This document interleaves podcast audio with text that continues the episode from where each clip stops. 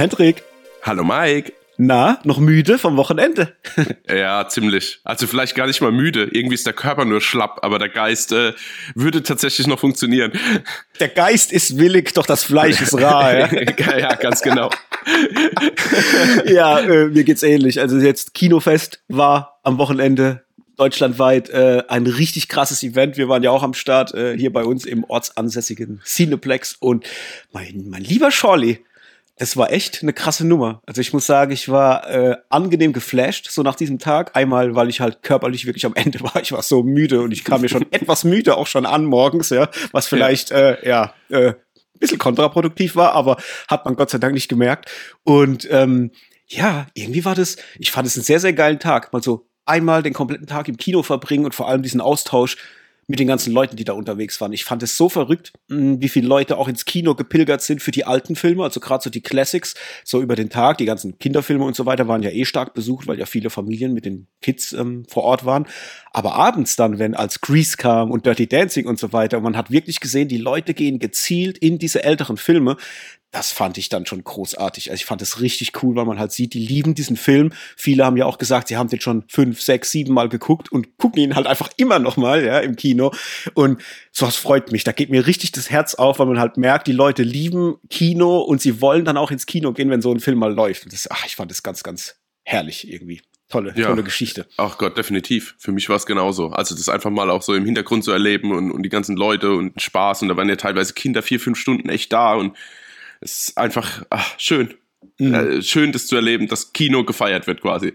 Es ist auch verrückt. Ich habe jetzt mal mir ein paar Zahlen angeguckt jetzt vom Kinofest, ähm, damit man einfach auch mal weiß, was da eigentlich los war. Und es waren ja knapp 1,1 Millionen Besucher in Deutschland in den Kinos an diesem Wochenende, also Samstag und Sonntag. Und es ist verrückt, weil das seit zehn Jahren das besucherstärkste Wochenende ist. Ähm, das ist ja krass. Und ja, crazy also verrückt, weil die Leute haben das echt sehr, sehr gut angenommen. Es haben wohl 685 Kinos teilgenommen in Deutschland, also doch ein bisschen mehr. Ich habe ja gedacht, es wären nur so um die 400 gewesen, aber es war doch noch mal ein mhm. ganzes, ganzes Stück mehr. Und eine richtig geile Kiste. Verrückt allerdings war ähm, die beliebtesten Filme. Also auf Platz eins war Minions. Da sind mhm. wohl die meisten Leute irgendwie reingepilgert. Dann kam After Forever. Der Gesang der Flusskrebse auf der drei. Die Känguru-Verschwörung auf Platz vier und jetzt Achtung, Platz fünf. Top Gun Maverick. er ist immer wieder da, immer wieder. Auf jeden Fall. ja, crazy und sehr, sehr geil. Also ich, äh, wir haben es ja schon bei unserem Instagram-Posting auch schon äh, mit erwähnt gehabt. Ähm, ich hoffe echt, dass das eine Veranstaltung wird dieses richtig etabliert und dass das jetzt Jahr für Jahr einfach da bleibt, weil es gab wohl im Jahre, ich glaube 2001 und 2003 gab es schon mal ein Kinofest, also es ist jetzt nicht das aller allererste Kinofest, das stimmt so nicht, auch wenn man es hin und wieder mal liest, also es ist schon sehr sehr lange her, seit dem oder seit den letzten Kinofesten, mhm. aber ich hätte richtig Bock drauf, wenn sich sowas irgendwie ähm, ja etabliert und es einfach Jahr für Jahr dann so ein Event wird, wo Filmfans wissen, an diesem Wochenende geht's richtig ab, da sind viele große Rahmenprogramme darum gesponnen, wo vielleicht dann auch mal, weißt du, in, in meinem Kopf, ich denke dann immer schon ins nächste und übernächste Jahr. Bei mir ist dann immer, oh, das könnte man noch geiler machen und da könnte man vielleicht da eine Premiere oder da könnte man Stargast sein oder so Sachen. Also einfach, ja. dass man das immer so ein bisschen mehr pusht und dass es schöner wird und irgendwie auch, ja, die Leute einfach noch mal mehr fasziniert als im Jahr vorher. Da hätte ich, das wäre sowas, habe ich Bock drauf. Vor allem, weil wir ja auch in der vergangenen oder einer der vergangenen Folgen auch mal über dieses Thema geredet haben, ne? wie sich das Kino wieder interessant gestalten könnte und so weiter. Und das war für mich jetzt ja sehr, sehr guter, äh, sehr, sehr gutes Movement, sage ich mal so, in die ja. Richtung. Ja, nee, definitiv. Also erstmal dachte ich auch, dass es quasi so eine Corona-Verzweiflungstat war. Also einfach mhm. nur, um die Kinos wieder nach der Pandemie quasi zu pushen und einfach mal die Leute wieder, schaut doch mal, es gibt doch noch das Kino, schaut mal, was wir alles machen. Ähm, war ja aber nicht. Also einmal, weil du ja gesagt hast, das war nicht das erste Kinofest und dann hatte ich ja mit dem, mit dem Alex vom Kino auch drüber und der hat gemeint, dass die Planungen schon vor Corona losgingen und dann quasi unterbrochen wurden durch Corona. Mhm. Ähm, ja, wir haben es auch gestern kurz drüber gehabt beim Abbau nochmal, ob es vielleicht sogar nicht Sinn machen würde, das irgendwie alle halbe Jahr zu machen. Also eins im Sommer, eins im Winter. So ein mhm. bisschen vielleicht auch thematisch dann. Ja. Mm. Und weil wir ja auch durch verschiedene Interviews, ich habe es gestern von Steffen von uns gehört, der hat sich mit einer unterhalten, die gestern in drei, also am Sonntag in drei Filmen war mhm. und einfach gesagt hat, sie verdienen quasi halt nicht genug Geld, dass sie so oft ins Kino gehen können Also ja. es reicht halt einfach nicht, weil Kino halt äh, mittlerweile von Cutten und wenn du noch irgendwie Popcorn oder was zu trinken willst, einfach schon in, ins Lux, in die Luxusthematik geht. Ja. Und da hat die gesagt, ey, sie hat es jetzt genutzt, weil sie hat jetzt drei Filme geschaut, das hat 15 Euro gekostet, sonst wird sie quasi für das Geld einen Film schauen. Ja. Und deswegen Richtig. kam sie dann und hat quasi am Stück durchgezogen. Und das mhm. ist halt schon, wenn du das hörst, ist schon krass. Die wollte dann nicht vor die Kamera, weil eigentlich wollten wir es noch interviewen, aber ich meine, das ist natürlich dann auch immer schwierig, über so ein Thema vor der Kamera zu sprechen. Also zu sagen, ja, ey, ja. es geht, geht nicht mehr deswegen so, aber jetzt mache ich es trotzdem hier. es gibt ja keine Namen, kein Gesicht dazu und der strengstens anonym, aber es ist schon, also auf der einen Seite traurig, das zu hören, aber auf der anderen Seite schön, dass es dann halt so ein Fest gibt, wo dann wirklich dann auch in dem Bereich genutzt wird. Mhm, ja, das stimmt. Ich hatte es auch mit, äh, ich hatte ein, zwei Familien auch im Gespräch gehabt. Da ging es um eine ähnliche Thematik. Also da hatte einer der Väter, hatte das auch so erwähnt gehabt, hat halt auch gemeint, ja, äh, mit der Frau und dann mit drei Kindern ähm, ins Kino und alle dann halt noch äh, natürlich Naschwerk und alles, was man so natürlich will, um so einen coolen Abend dann zu zelebrieren. Ja, im, im höchsten Fall einmal im Monat, ne? weil ja. ähm, mehrmals als das ist es halt dann irgendwie schwierig. Und ja, also von dem her, ähm, vielleicht auch mal so ja, ich will jetzt nicht sagen Weckruf, aber vielleicht mal eine, eine, eine Information halt auch an die ganzen Kinos, ähm, dass es beide Möglichkeiten gibt. Also du hast einmal die Möglichkeit, dass Leute ins Kino kommen, die sich halt einfach leisten können und, und die Filme lieben und bereit sind, es auszugeben. Aber du hast auf der anderen Seite halt auch die Leute, die auch Filme lieben und auch ins Kino gehen würden, aber sie es einfach nicht können. Und ähm, weil das halt einfach auch am finanziellen liegt. Ne? Und vielleicht findet sich ja da mal wieder irgendwann so eine, ich nenne es mal, eine Gesundung irgendwie, ne? so mhm. dass so zwischen zwischen das, was man bezahlen muss, ähm, dass man es irgendwie hinkriegt, dass halt auch Leute, die ähm, ja vielleicht nicht so finanzstark sind oder halt einfach eine große Familie haben und es dann halt auf einen Schlag halt einfach mal irgendwie 100 Euro und mehr sind, dass es halt einfach äh, ja denen halt auch in irgendeiner Form wieder schmackhaft gemacht wird, dass sie es halt vielleicht auch öfters machen können. Weil ja. ich, ich, muss, muss ehrlich sagen, wenn's ein, wenn das ein Luxusgut bleibt und auch sich noch stärker in diese Richtung entwickelt, sehe ich das tatsächlich so ein bisschen kritisch. Weil es wird nach wie vor die Filmfans geben, die dann da reingehen, weil das halt denen ihr Hobby ist und ihr Leben ist letztendlich. Aber ja, auf der anderen Seite hast du halt auch dann die Leute, die es nicht können und dann wachsen halt wahrscheinlich die Streaming-Portale wieder stärker oder noch stärker. Ne? Das ist ja auch das andere Thema. Das machen ja viele, hatte ich dann auch im Gespräch. Ähm, die nutzen halt natürlich dann den Weg über die Streaming-Portale, weil sie da auch viele Filme bekommen. Zwar jetzt nicht immer die aktuellen, aber sie haben halt einfach eine größere Bandbreite, wo sie drauf zurückgreifen können. Und gerade am Wochenende, wenn man als Familie dann mal sich hinsetzen will und sagt, jetzt machen wir mal einen schönen Disney-Abend oder einen Märchenabend oder was auch mhm. immer, da gibt's halt dann, dann, ja, ich sag mal, im Monat für den Preis, den ich sonst für ein Ticket zahle, halt die Möglichkeit, auf viel mehr zuzugreifen. Das ist halt so, ja, ein zweischneidiges Schwert. Ich will mich da jetzt nicht verplappern. Nee, aber ein, eine Sache vielleicht noch von mir und dann können wir da wirklich dann auch das Thema wechseln. Ähm, ich fände es halt cool. Ab und zu ist es, glaube ich, meine ich zumindest, mich zu erinnern, dass quasi so in den letzten zwei Wochen, wo der Film irgendwie vielleicht noch läuft und dann aus dem Kino kommt, dass er dann vielleicht halt nur noch anstatt zwölf sieben Euro kostet oder sowas. Das wäre halt cool. Mhm. Dass die ja. Leute trotzdem die Möglichkeit haben, können es aber halt nicht gleich zum Release, sondern sagen, ey, wir warten, bis die, die Budgetwochen kommen. So, ja. so nur noch kurz, nur noch kurz verfügbar, so unter dieser Überschrift und dann vielleicht einfach zum reduzierten äh, Preis ins Kino gehen können. Ich glaube, das gibt's ab und zu, aber ich glaube, mhm. wenn man das äh, mehr forcieren wird, dann ja, hat, hast du vielleicht welche, die warten, okay, also auch ob sie es sich leisten können oder nicht, die warten, aber die Wilden gehen auf jeden Fall gleich ins Kino und die, die ins Kino gehen wollen, aber sie es nicht leisten können, gehen dann halt später. Ja, wie, wie so eine Art Family Day oder so, weißt du? So, was weiß ich, ein oder zweimal im Monat, wo dann halt an den Tagen die Preise ein bisschen reduzierter sind. Ähm, eben mit dieser Prämisse, da kann ich mit der ganzen Familie, wenn ich Bock habe, reingehen oder halt auch allein, aber halt dann zu, zu einem vergünstigten Preis. Genau. Naja, wir, schauen wir mal, was ja. da geschehen wird. Was geschieht heute im Podcast, Hendrik? Wir sprechen über drei Filme. Mhm. Und natürlich noch über das, was wir zuletzt gesehen haben. Mhm. Ähm, so ein bisschen.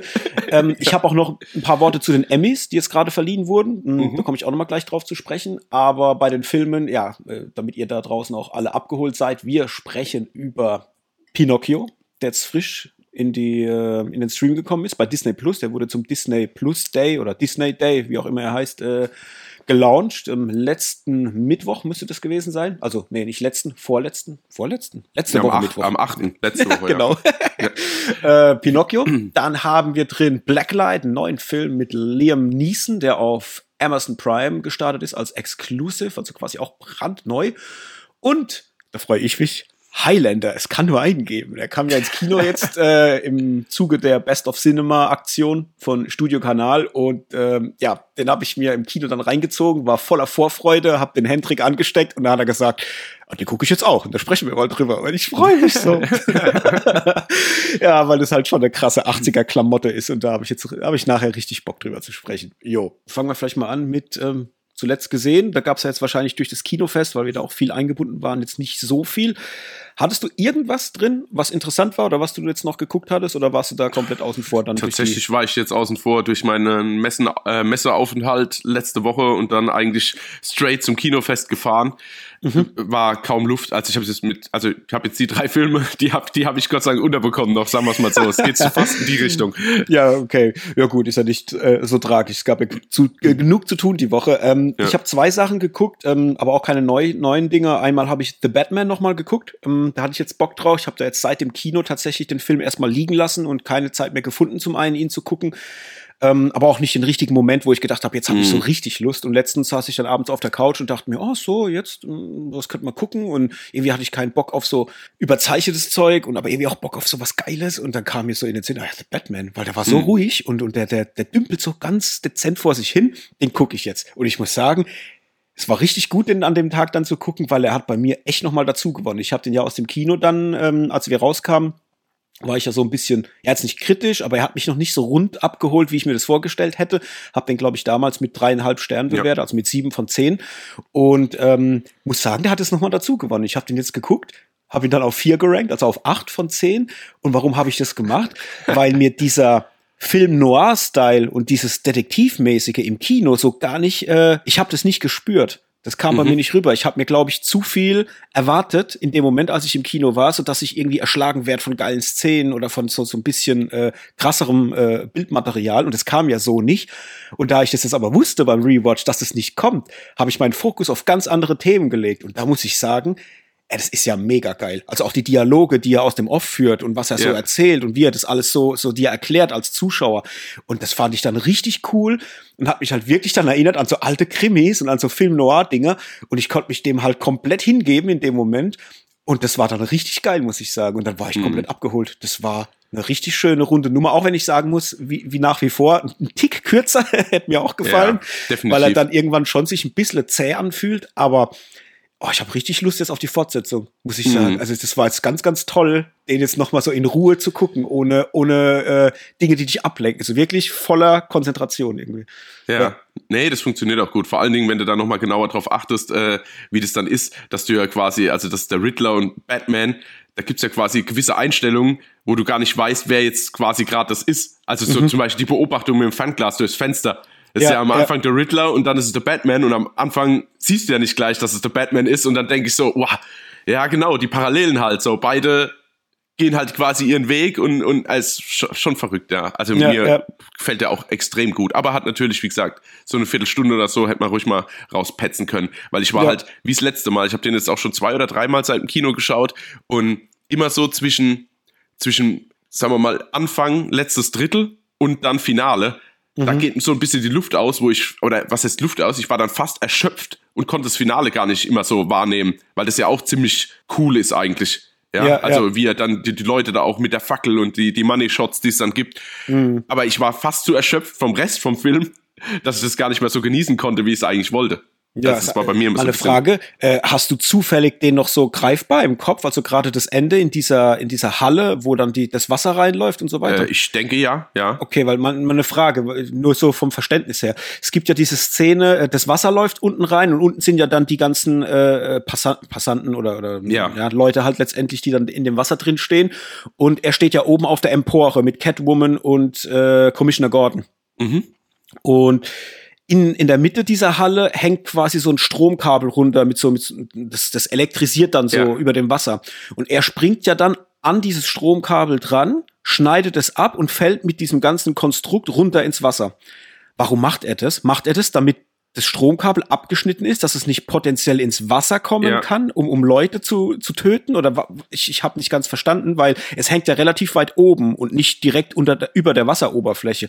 Das habe ich jetzt nicht ganz so gerafft, ob er sich nur aus der Situation dann halt rausnehmen will, also ich sag mal, der will jetzt halt verschwinden und springt deswegen darüber und schneidet das Ding ab. Oder will er jemanden retten damit? Also ich hätte es Nee, mal nee, mit ich- Retten assoziiert. Ne? Ja, ja, ja, ist es auch, glaube ich. Also es ist, glaube ich, so, dass er Angst hat, dass es quasi runterreißt und dann trotzdem noch am Kabel hängen bleibt. Deswegen springt er quasi dran und schneidet es ab, dass es wirklich Mhm. Ja, so gekappt ist, dass kein Gewicht mehr dran ist, was es runterzieht. Ja. Und ähm, genau, also opfert, also opfert sich potenziell für Leute, Ja, ja, weißt du, genau. weil also ich meine, ist ja jetzt nicht ganz klar, dass das jetzt alles so glatt geht. Ja, ja, richtig, weil es ist ja auch, ich glaube, das wollen sie dir ja auch vermitteln, weil Genau. die Kameraeinstellung dann so von oben vermittelt dir ja schon, ja, der fällt jetzt ziemlich weit runter und das Genau. könnte das Ende sein. ja, ja, ja Okay, genau. ja. Gut, dann habe ich es richtig gedeutet, weil ich war mir in dem Moment, wo ich es gesehen habe, nicht mehr ganz, ich war nicht ganz so sicher, aber okay, cool. Das ist aber auch so Jo. eine geile Szene, ey, wie er sich dieses Adrenalin spritzt und flippt dann völlig aus auf diesen Typ, wo sie ihn dann zu zweit runterholen müssen. Ach, Ja, ja, vor allem, wenn dann der, der, Gordon ist, doch kommt er dann zu ihm hin und, und, und, fasst ihn dann so an und dreht er sich doch nochmal kurz rum ja, und muss genau. sich so ganz kurz muss er sich nochmal Zurückhalten, äh, ja. zurückhalten, damit er ihm nicht eine klatscht. Das ist Ja. super geil. ja, dieser jugendliche Zorn. ja, ja, ah, das, das fand ich auch geil. Das war Ja. ja. cool.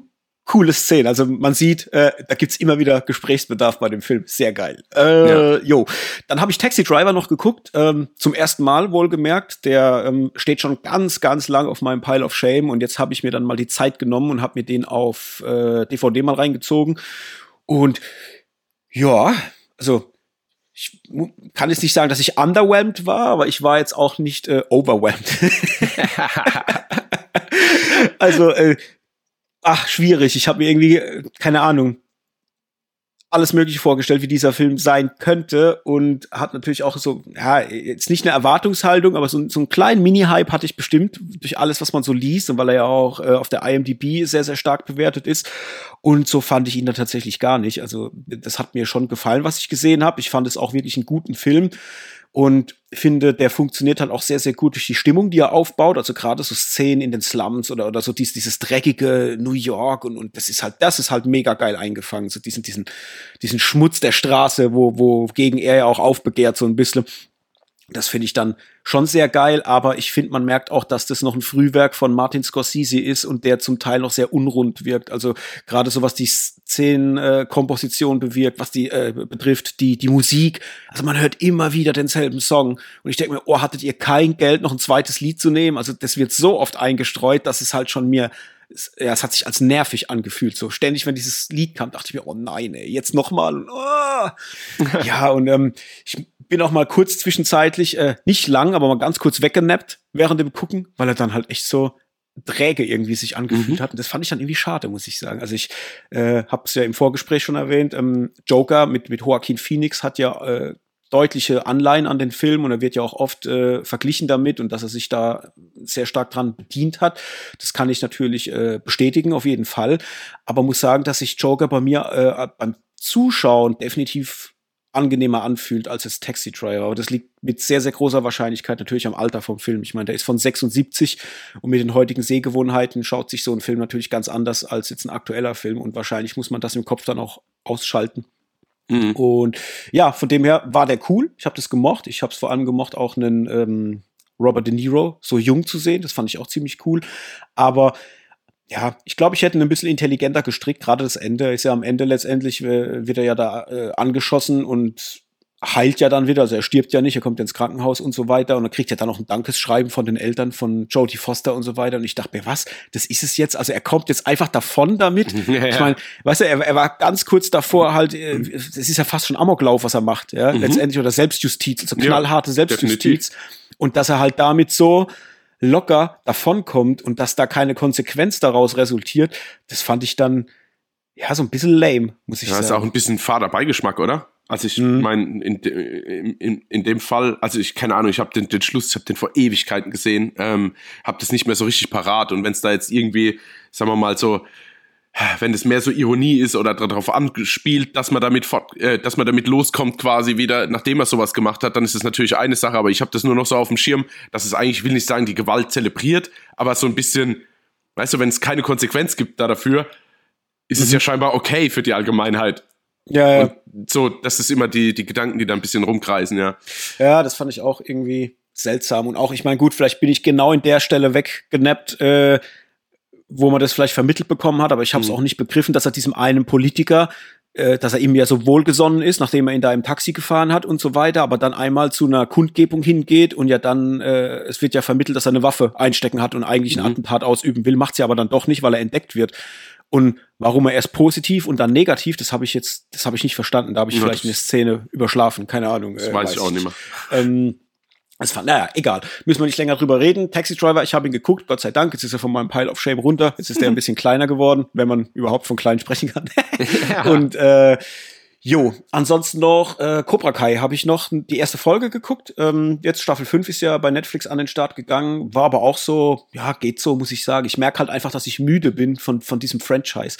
Das habe ich jetzt geguckt und es war für mich so völlig träge und egal irgendwie. Also ich gucke das natürlich jetzt weiter, weil ich es sehen will, ganz klar, weil ich halt auch die Charaktere und so mag, aber es war so richtig immer das Gleiche. Es fühlt sich halt alles gleich an. Und jetzt auch, dass die jetzt da irgendwie da rumfahren und den Miguel, diesen, diesen äh, Ziehsohn, in Anführungsstrichen, von, von Johnny Lawrence suchen und so weiter. Oh, das war so noch, nee. Da weiß man halt gleich, was passiert. Er kommt halt zum Beispiel da in Mexiko an, wird von so ein paar Dudes irgendwie blöd behandelt und halt ausgenommen, die nehmen ihm die Kohle weg. Aber er kämpft nicht, obwohl er es könnte. Und da war mir schon klar, ja, okay, der Johnny ist ihm jetzt auf den Fersen und geht auch nach Mexiko und ich wusste ja, später werden die auch aufeinandertreffen und dann knallt's wahrscheinlich. Ja, was passiert? Drei Szenen später kommt halt Johnny genau an die gleichen Dudes, die versuchen genau den gleichen Move und werden halt platt gemacht. Und das war mir so klar und das, oh, das hat mich dann gelangweilt. Da dachte ich mir, oh Mann, ey, hättet ihr nicht schon bei Staffel 4 Ende machen können. Meinetwegen auch bei Staffel 3. Mir hätte auch gereicht, drei Staffeln zu gucken. Fertig. Wollte es, ja. Ich wollte es gerade sagen, weil du hattest ja schon, glaube ich, bei Staffel 2 oder 3 schon gesagt, so, boah, mal gespannt, was jetzt noch kommt, weil eigentlich auserzählt, mhm. so also ja. überspitzt. Ja, ähm, ja bewahrheitet ja, genau. sich jetzt. So, so ja. fühlt sich das jetzt an. Ja, ja, man hat, also ich habe halt das Gefühl und ich, gut, es war jetzt eine Folge. Wer weiß, was da jetzt noch kommen mag. Das kann ja auch sein, dass ich in der nächsten Folge oder in, in zwei, drei Folgen Podcast sag, oh mein Gott, ich bin komplett von den Socken gehauen. Äh, Wäre schön, wenn es so kommt. Ich glaube es nicht. Äh, ja, aber es fühlt sich halt einfach so an, als will man jetzt halt einfach noch ein bisschen Geld damit verdienen. Ne? Die, die Leute haben Bock auf die Serie, die flashen auf diesen ganzen Krempel, der da jetzt halt gezeigt wird. Und deswegen machen wir da mal schön noch eine fünfte Staffel. Vielleicht kommt ja auch noch eine sechste, weil, ja, lässt sich Cash damit machen. So fühlt mhm. sich halt für mich im Moment an. Ich finde, das ist jetzt nichts, was man noch ewig weiter erzählen sollte. Aber gut, machen wir es nicht länger, wie es sein muss. Sprechen wir mal kurz über die Emmys. Äh, die haben sich jetzt eingeschlichen über das Wochenende, beziehungsweise ich glaube gestern war es sogar, dass die verliehen wurde, von, also von gestern auf heute meine ich. Und da brauchen wir jetzt gar nicht so extrem tief reingehen, vielleicht aber so ein, zwei Infos auf jeden Fall, die mich interessiert haben. Vielleicht auch, ich weiß nicht, ob du es irgendwie verfolgt hast oder ob du irgendwie was mitbekommen hast. Genau, eine Sache gelesen, Serie nicht mhm. geschaut, trotzdem stehe ich vor einem Rätsel, wie das sein kann. Also das Stichwort Better Call Saul. Ja, also genau ich habe, wie gesagt, ich habe die Serie nicht geschaut. Ich habe nur von allen Ecken und Enden gehört, dass die so stark sein soll, charakterlich, wie sie inszeniert ist und dass die fast Breaking Bad den Rang abläuft ja. oder ablaufen könnte. So und jetzt habe ich halt gelesen, dass sie wirklich seit die Serie läuft und für irgendwie gefühlt für 56 Emmys nominiert waren und keinen eingewonnen haben. Ja, 47. Es waren 47 Nominierungen seit diese Serie halt existiert und sie haben noch nicht einmal gewonnen. Und das ist auch sowas, das sage ich auch, sorry. Also äh, die Kategorie war ja Outstanding äh, Drama Series. So, mhm. und Succession hat äh, den Preis bekommen, HBO Max. Und da gab's halt noch so Sachen wie äh, Euphoria, Ozark, mhm. Severance, Squid Game, Stranger Things, Yellow Jackets. Und ganz ehrlich, Better Call Saul hätte diesen Preis verdient. Mhm. Ich kann das sagen. Ich, gut, ich habe Succession äh, nicht geguckt. Äh, muss ich fair sein, kann ich nichts dazu sagen, aber ich habe alles andere habe ich gesehen, außer Yellow Jackets. Äh, Better Call Saul ist einfach so krass. Und ich kann das ja sagen, weil ich habe Breaking Bad mehrfach geguckt. Ich kenne die Serie und es ist so, dass die wirklich für sich alleinstehend perfekt funktioniert. Und dieser ganze Drama-Aspekt, der da drinnen steckt, baut sich so krass auf. Da ist so viel äh, Detailgetreue drin, um diese Charaktere aufzubauen über diese einzelnen Staffeln und du kriegst so viel Background zu allem. Und es ist so durchdacht, also es ist nicht so mal hingerotzt, sondern da ist, hat alles, hat Hand und Fuß. Ich kann es nicht begreifen, dass diese Serie nicht einen Preis gekriegt hat. Und ja, es ist halt so, es gibt ja auch so ein bisschen die Diskussion, im Hintergrund, dass ja in den USA so ein bisschen das Problem ist mit äh, Cable TV, also dass das Kabel TV relativ teuer ist und die ganzen Streaming-Plattformen natürlich auch dem Cable-TV so ein bisschen den Rang ablaufen. Alle kosten irgendwie Geld, bliblablub. Und dass man vielleicht auch das so ein bisschen ja, forciert halt, damit halt die Leute halt auch letztendlich beim Kabel-TV bleiben, weil Succession ist eine HBO-Serie letztendlich. Ähm, und da ist vielleicht auch so ein bisschen, ja, das Mindset hinten dran, wir müssen gucken, dass halt irgendwie das Cable TV ähm, nach wie vor etabliert bleibt. Und vielleicht kriegt auch deswegen dann so eine Produktion halt einen Preis und eine andere Produktion jetzt wie Better Call Saul, was ja eigentlich auch von AMC ist, wird ja, ja. in Deutschland dann nur über äh, Netflix dann vertrieben. Ja, vielleicht sowas nicht bekommt, weil ich, ich, ich begreife es nicht. Gut, Euphoria ja. ist auch HBO, ne, muss man auch dazu sagen. Ja, aber, aber ja, ich, ich denke halt immer, komisch. ja, also selbst wenn das die Intention dahinter ist, ja, also wie viele Staffeln gab es jetzt? Fünf? Better Call Saul? Fünf meine ich oder sechs. Ja, ist ja egal. Aber es ist jedem bewusst, dass es die letzte Staffel jetzt war, die ja, jetzt genau. quasi in diese Bewertung kommt. Jedem ist bewusst in dieser Jury, wie auch die ganzen Zuschauer und alles drum dran, dass sie bisher schon ein paar Mal nominiert waren, also ein paar Mal, ein paar vielmal und haben nie einen Emmy bekommen. So, es mhm. war die letzte Staffel. Da kann man doch diese, diese Serie, egal was es für eine Konkurrenz gibt, mit einem Emmy würdigen für das, was sie war. Ja. Und das ist das, was ich nicht verstehe. Mhm. Normalerweise dürfte keiner eigentlich in der Kategorie dieses Jahr eine Chance haben. Also ja. so sehe ich das, weil vielleicht laufen Euphoria läuft noch, wahrscheinlich Succession läuft wahrscheinlich auch noch. Die haben noch die Möglichkeit, sowas abzustauben. Also ich finde halt, das ist wie so ein mhm. Postum-Oscar, äh, weißt du? Ja, also ja, ich, äh, deswegen, das verstehe ich halt überhaupt nicht, dass da das äh, Fingerspitzen oder das Feingefühl fehlt von der Jury, ähm, hier die Serie auszuzeichnen. Bin ich tatsächlich raus. Ja, richtig. Dafür hat aber eine andere Serie den Preis gekriegt für Outstanding Comedy Series und zwar Ted Lasso. Ja, ja stimmt, ja, ja, ja. Und das fand ich jetzt geil. Das hat mich ja. gefreut, dass die tatsächlich noch mal abgeräumt haben, äh, weil die haben ja beim letzt, letztes Jahr, glaube ich, bei den Emmys ja auch schon ganz gut ähm, mhm. was mit nach Hause genommen. Richtig cool. Freut mich, äh, weil ja jetzt, glaube ich, äh, Staffel 3 kommt. Ne, jetzt Ted. Lasso und wird, meine ich, auch die letzte Staffel dann sein äh, von Ted Lasso. Ich glaube, die schließen das dann ab. Mhm. Und es freut mich. Das finde ich cool, weil es ist ja, wir haben ja, wie oft haben wir schon darüber gesprochen, es ist halt einfach so eine tolle, herzliche Serie. Und Ach, das ist ganz, ganz toll. Das freut mich äh, so richtig. Und ja, ja was gab's noch? Vielleicht ähm, beim Acting kann man noch mal drüber sprechen. Es gab äh, den Preis für ähm, den Lead Actor in einer Comedy-Serie, war auch Jason Sudeikis für Ted Lasso. Richtig mhm. cool, hat mich auch sehr, sehr gefreut. Ähm, da gab es dann bei den Nebennominierten oder den anderen Nominierten war noch Donald Clover für Atlanta, Bill Hader für ja. Barry. Barry habe ich nicht geguckt. Müsste ja, ich, hab ich an, angefangen zu schauen. Stark. Ah, und? Ja, stark, düster, schwarzhumorig, also muss man wollen. Mhm, es ist jetzt nicht okay. so, dass es dich groß aufbaut, aber es bringt dich zum Schmunzeln, aber zieht dich auch runter. so, das ist schon, schon guter, weiß nicht, ob es überhaupt ein Mittelweg ist. Ja, okay. Ja. Äh, Nicholas Holt war noch The Great, Steve Martin für Only Murders in the Building mhm. und Martin Short auch für Only Murders ja. in the Building. Dann, äh, was haben wir noch? Äh, Lead Actress ähm, in einer Comedy-Serie, äh, Gene Smart für Hacks, habe ich nicht geguckt. Kann ich nichts dazu sagen? Nein. Weiß ich nichts. Dann haben wir Outstanding Lead Actor in einer Dramaserie und das begreife ich überhaupt nicht, war Lee Jung Ye für Squid Game. Das ist quasi der Hauptdarsteller oh aus Squid Gott, Game. Ehrlich? Und ich denke mir, wie kann das funktionieren? Weil, Achtung, Squid Game Outstanding ja. Lead Act, also die Hauptrolle und ihm steht gegenüber Bob Odenkirk für Better mhm. Call Saul, äh, Brian Cox Succession, Jason Bateman für Ozark, Adam Scott für Severance mhm. und Jeremy Strong äh, auch Succession.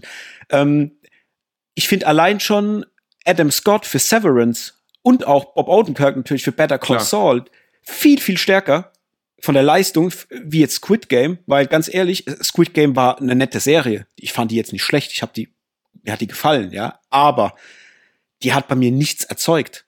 Außer dass da halt ich vielleicht meinen kleinen Gorehound äh, befriedigen konnte, ja. Äh, äh, mhm. Aber mehr als das war für mich da nicht gegeben. Also ich sehe jetzt nicht die Leistung von ihm äh, in dieser Serie, dass das outstanding war. Also für mich war da nichts outstanding, muss ich sagen. Nee, also es war auch total, ich fand ihn auch schauspielerisch überhaupt nicht stark. Das war, das ist, mhm. also dieses typische Zappel-Philipp-mäßige, äh, ja. also naja. Ich könnte mir halt auch vorstellen, dass da vielleicht auch so ein bisschen Agenda hinten dran steckt, weil man muss auch sagen, dass er jetzt für diesen Preis, also er ist die, es ist die erste, glaube ich, nicht amerikanische Serie, die diesen Preis gewonnen hat als Outstanding Lead Actor. Also er ist quasi der erste Asiate, meine ich, der solch einen Preis abgeräumt hat. Also das ja. gab es vorher in der Geschichte noch nicht. Äh, vielleicht ist das auch ein Grund, warum die sich gesagt haben, da setzen wir jetzt halt mal ein Zeichen und machen das so rum. Aber ich finde auch, also das ist, ist völlig. Ja, aber ja. das finde ich halt, sorry, das ist halt nicht der Leistung entsprechend. Also ich meine, ah, ich verstehe, ich verstehe das, ja, ich verstehe das wirklich. Genau was du jetzt gesagt hast, bin ich ja auch irgendwie bei dir. Aber so so eine reine Agenda So, oh, das müssen wir jetzt mal, äh, wisst ihr noch, das war doch in aller Munde, jeder hat über Squid Game gesprochen, so, jetzt müssen wir dem auch irgendwie eine Auszeichnung geben. Ja. Egal, ob es qualitativ passt oder nicht. Und das finde ich, das darf nicht sein. Hm. Ganz einfach. Ja. ja. bei den Ladies hatten wir Outstanding Lead Actress in einer Dramaserie, war Zendaya für ja. Euphoria. Die stand noch neben, äh, wer stand noch? Jodie Comer für Killing Eve, mhm. Laura Linney für Ozark, Melanie mhm. Linsky für Yellow Jackets, Sandra Oh für Killing Eve und Reese Witherspoon für The Morning Show. Äh, Finde ich verdient. Also ich habe ja ähm, Euphoria komplett geguckt und muss sagen, das hat mich richtig äh, vom, vom vom Hocker gehauen. Fand ich sehr, sehr stark und auch eine sehr coole Geschichte, weil sie hat ja den Preis jetzt schon zweimal gekriegt, also letztes Jahr auch äh, die, den gleichen Preis, meine ich, war es gewesen. Und sie ist bis dato die jüngste Person, die es geschafft hat, zweimal so einen Preis abzuräumen. Also es gab es in der Geschichte auch noch nicht. Aber wie gesagt, finde ich ziemlich verdient, weil die hat da schon übelst abgerissen. Also mhm. das fand ich sehr, sehr krass, was sie da geleistet hat. Bei ähm, der Thematik Limited und Anthology Serie oder Movie gab's Michael Keaton für Dopesick. Habe ich leider noch nicht geguckt. Äh, habe ich auch schon ewig auf dem Zettel stehen, da mal reinzugucken, aber habe ich auch noch nicht geschafft. Dem standen noch gegenüber Colin Firth für The Staircase, Andrew Garfield für Under the Banner of Heaven, Oscar Isaac, Scenes from a Marriage. Da muss ich auch mal reingucken. Das steht bei mir auch schon ewig auf dem Zettel. Ähm, Himesh oder Himesh, wie auch immer man es sagt, äh, Patel für Station 11 und Sebastian Stan für Pam und Tommy. Hätte ich auch geil gefunden, wenn ein Sebastian Stan was gekriegt hätte, aber klar, äh, ja, das war jetzt nicht so die Überrolle, glaube ich, die man da, auch wenn ich es mir jetzt gewünscht hätte für ihn, aber ja, ja, Michael Keaton halt. Und bei den Ladies wiederum, da habe ich schon ein bisschen Kritik, äh, hat Amanda Seyfried gewonnen für The Dropout.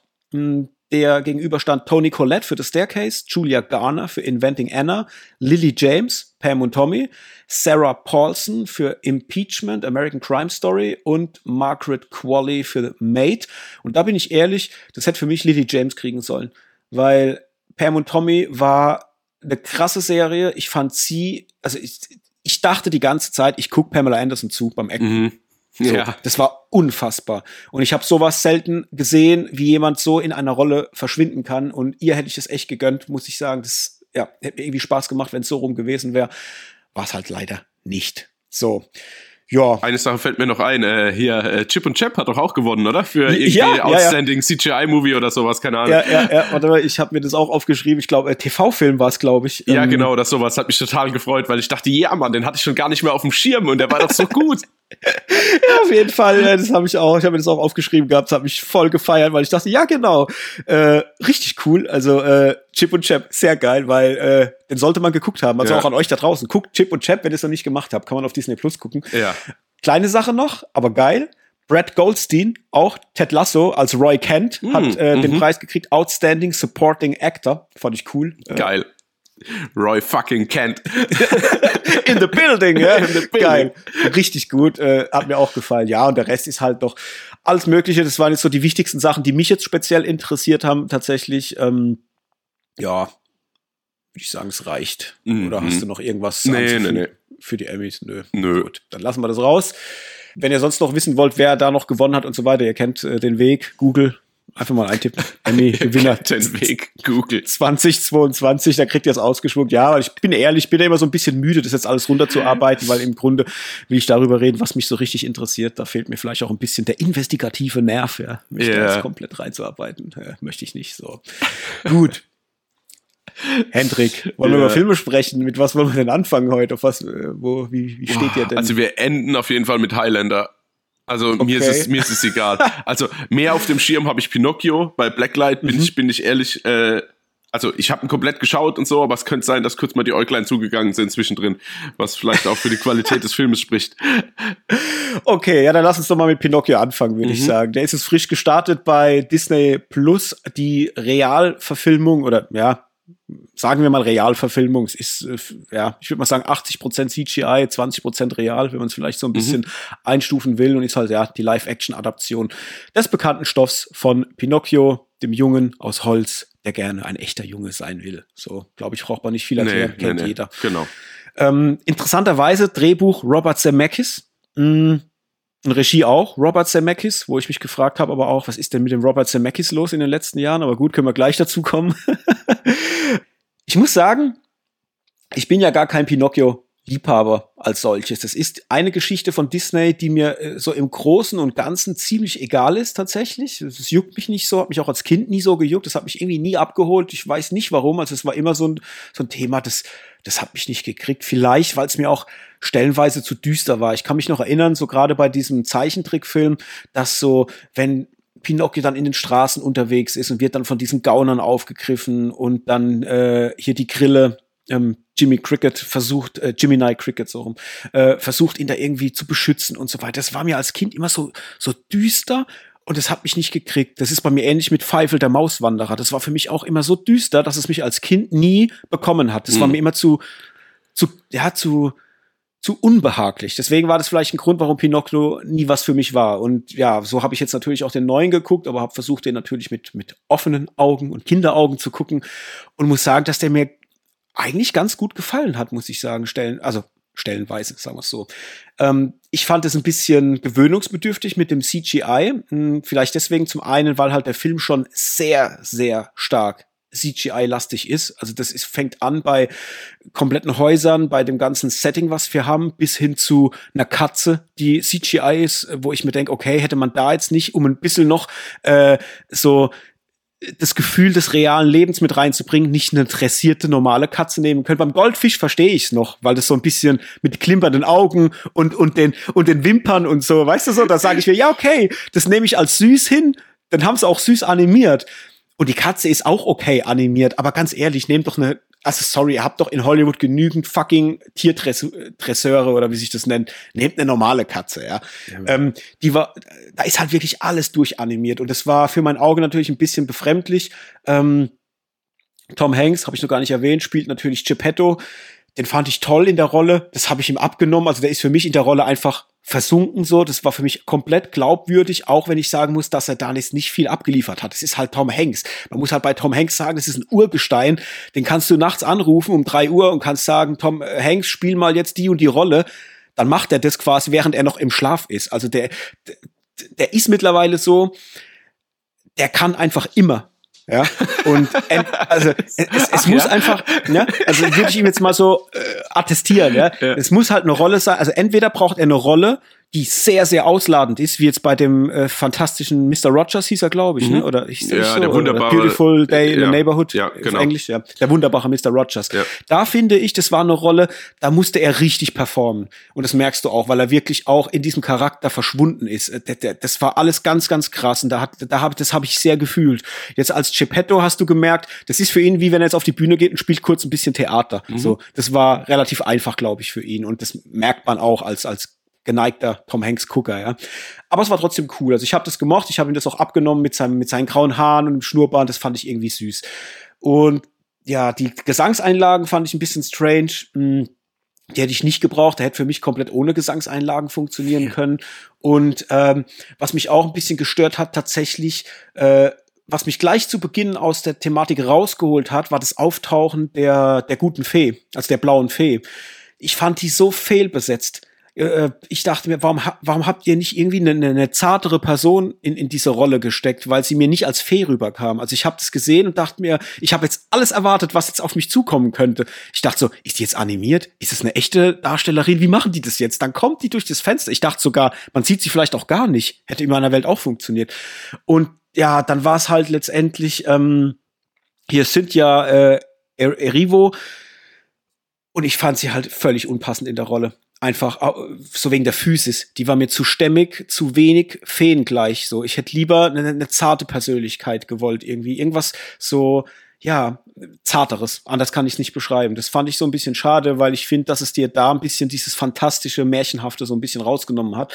Und ja, was gibt's noch zu sagen? Ähm, viele haben das CGI kritisiert, habe ich schon gelesen. Fand ich jetzt nicht so schlimm. Also es hat für mich funktioniert, mal besser, mal schlechter. Ich fand Pinocchio irgendwie ganz toll gemacht und musste irgendwie die ganze Zeit daran denken, wie wohl der Super Mario Film sein wird, der irgendwann kommt, der ja auch animiert sein wird, weil ich so, wenn ich in das Gesicht von Pinocchio geguckt habe mit dem großen blauen Augen, musste ich immer an Super Mario denken, weil der auch immer so blaue Augen hat und dachte, ja, bin ich mal gespannt.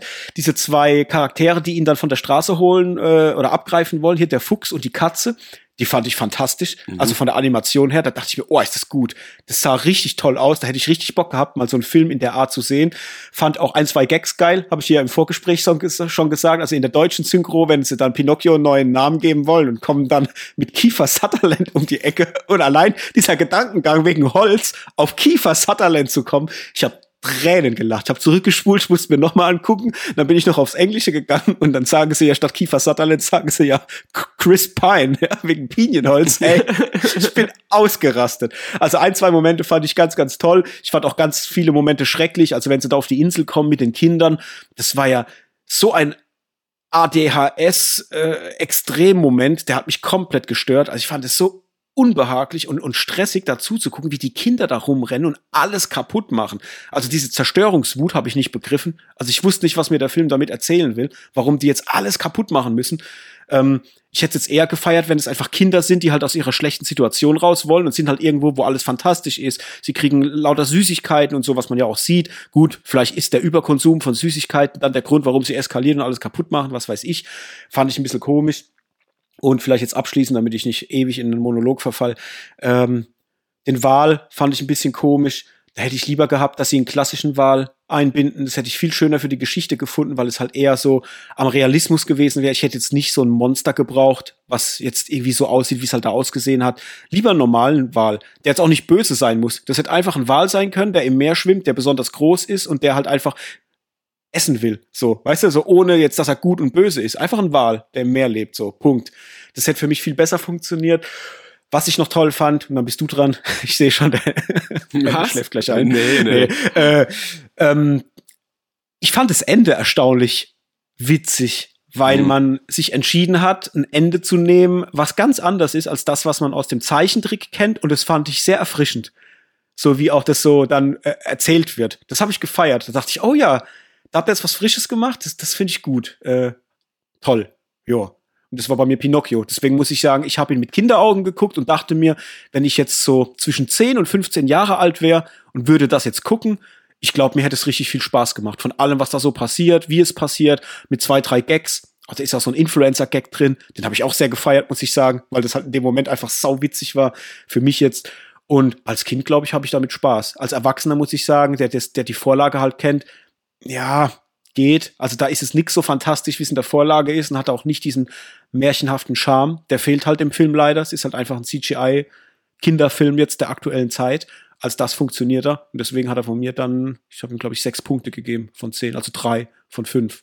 Ja, das war Pinocchio bei mir. Jetzt aber Ende. Wie war es denn bei dir, Hendrik? Ähm, ja, also viel, ich musste jetzt teilweise echt viel schmunzeln während deiner Ausführungen, weil äh, bei mir war es tatsächlich, ich könnte es fast, fast eins zu eins unterschreiben. Also okay. bei mir, ich wollte auch meinen mein Monolog anfangen mit, oh, hätten die jetzt nicht eine echte Katze nehmen können? Beim Fisch verstehe ich es ja. Das war genau mein, mein Entree in dieses, okay. in dieses ganze Thema, deswegen musste ich jetzt echt lachen. Ähm, ja, also ich muss sagen, der Film hat begonnen und ich dachte, oh, das ist ja gar nicht mein Shit. Also so einmal vom, vom, vom Dunklen her, dann in diesem, also den Geppetto, der dann so halb singt und halb spricht. Also das ist ja so ein bisschen so ein Singsang. Und da dachte ja. ich schon, oh nee, das nervt mich. Oh, redet doch bitte normal und singt am besten gar nicht. So, das ist, mhm. da habe ich aber schon früher irgendwie Probleme gehabt. Mich hat es früher schon genervt. Ich habe das als Kind nie verstanden, warum alle irgendwie die Lieder immer mitgesungen haben. Ja, jetzt mal gut, okay, so Dschungelbuch hier, äh, probier's mal mit Gemütlichkeit, okay, so. Aber dieses, diese ganze Thematik, ich war doch noch nie so so ein Freund da davon. Also ich hätte es lieber gehabt, wenn die einfach nur Dialoge miteinander führen. Genau, und da hat es angefangen, da dachte ich, oh nee, wird das arg stark im Film werden und so. Und es ging ja dann tatsächlich. Also es gab zwar die eine oder andere Komponente, aber unterm Strich war es okay für mich. Ähm, ich muss aber wiederum sagen, dass mir das eigentlich ganz gut gefallen hat dann. Also wie sich das dann mhm. entwickelt. Ich habe zwischenzeitlich gedacht, huch, das geht ja alles ein bisschen arg schnell. Also Puppe wird lebendig, Puppe wird gefühlt einen Tag danach in die Schule gesteckt. So, weißt, weißt du, also ich dachte so, hä, Ja, ja. warte mal, äh, äh, hä? So, dieses, ah, du kannst ja reden, du kannst denken, okay, geh in die Schule. Und ich dachte, äh, ja, okay, alles klar, das ist jetzt dein, dein, dein erster Impuls. Und, ähm, Ja. und auf dem Weg am ersten Tag, ah, nee, wobei, nee, noch nicht ganz. Also geht ja zur Schule, wird er davor schon abgefangen von den zwei? Ja, gell? Also er wird davor schon abgefangen, dann geht er trotzdem in die Schule, weil er sich von Jiminy äh, quasi überreden lässt, wird er dann vom Ja. Schulleiter direkt wieder des, der, der Schule verwiesen und, und kommt er dann quasi in den, sagen wir mal, ja, der Griff der zwei, ähm, also dieses Fuchses und der Katze, genau. Ja. Und Ja, Lunken.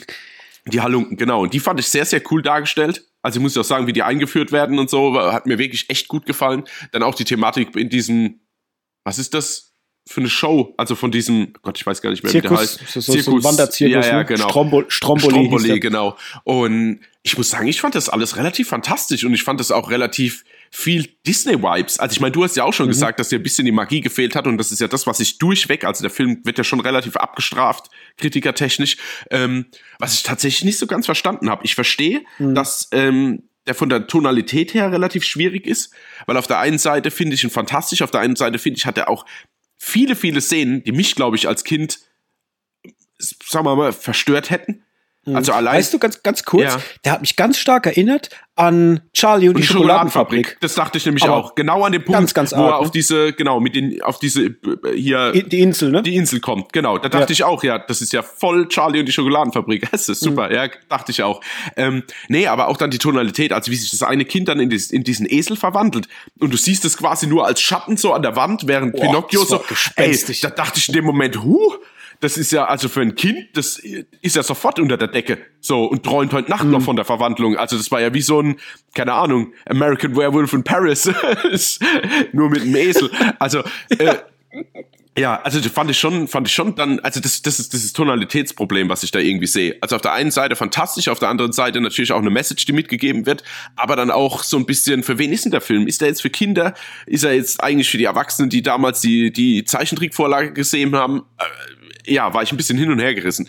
Hat mich jetzt aber nicht Ja. groß rausgerissen. Ich meine, ich kann ja, also ich habe ja Gott sei Dank auch so wie du auch die Möglichkeit, das mit allen Augen zu sehen. Also mich einmal in meine Kindheit zu versetzen und dann quasi einen Blick auch parallel als Erwachsener drauf zu werfen.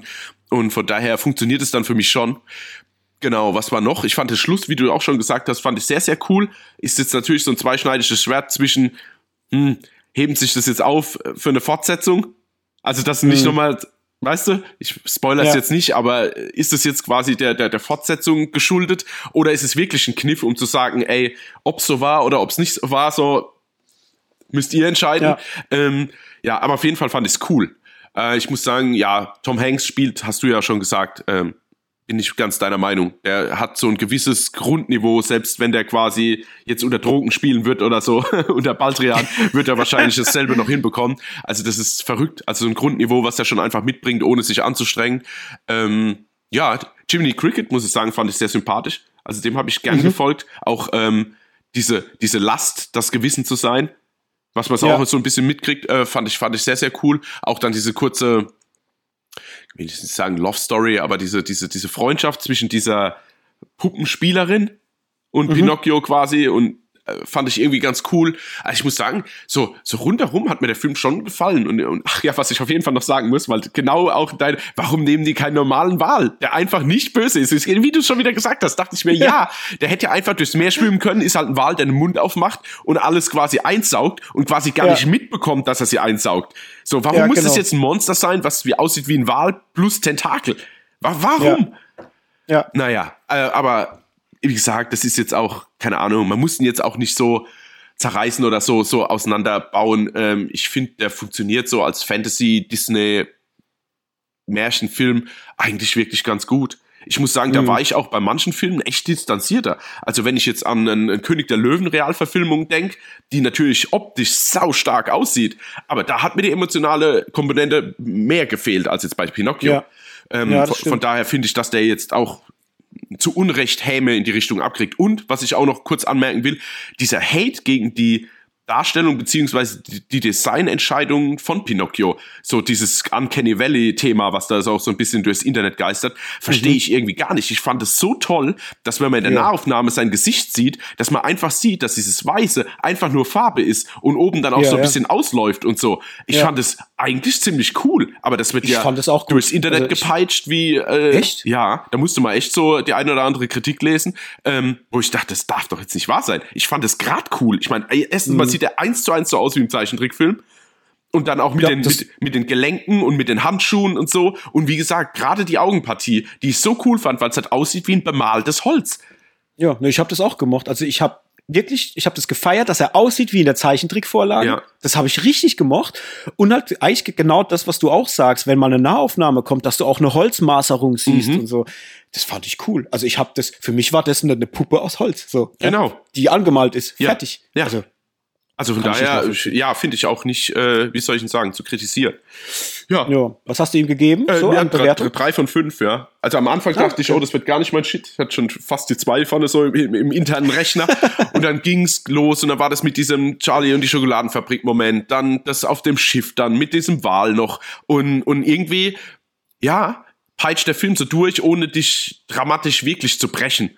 Und das fand ich irgendwie ja. dann äh, echt okay. So, hätte besser okay. sein können, hätte mich besser unterhalten können, aber alles in allem finde ich das schon eine runde Sache. Ganz ja. einfach, ja. Würde ich empfehlen, deswegen. Dann würde ich jetzt sagen, hau ich noch schnell zwei, drei Infos raus, weil da muss ich noch drüber sprechen. Ich fand's geil, ob ich weiß nicht, ob du ihn erkannt hast. Luke Evans ja. in einer ganz, ja, ganz kleinen Minirolle. Super geil. Habe ich mich schon neben dem Boten, ja. Ja, ja, genau. Habe ich mich sehr gefreut. das fand ich so witzig. Und im Voicecast haben auch zwei, drei Leute mit mhm. drin, die natürlich ein bisschen bekannter sind. Wir haben als Jiminy Cricket den Joseph Gordon-Levitt. Mhm. Fand ich auch cool. Wir haben, und das ist äh, sehr, sehr witzig, Lorraine Bracco als Sophia. Äh, Lorraine Bracco kennt man als die Anwältin von Tony Soprano in den Sopranos. Äh, Habe ich auch sehr, sehr witzig gefunden.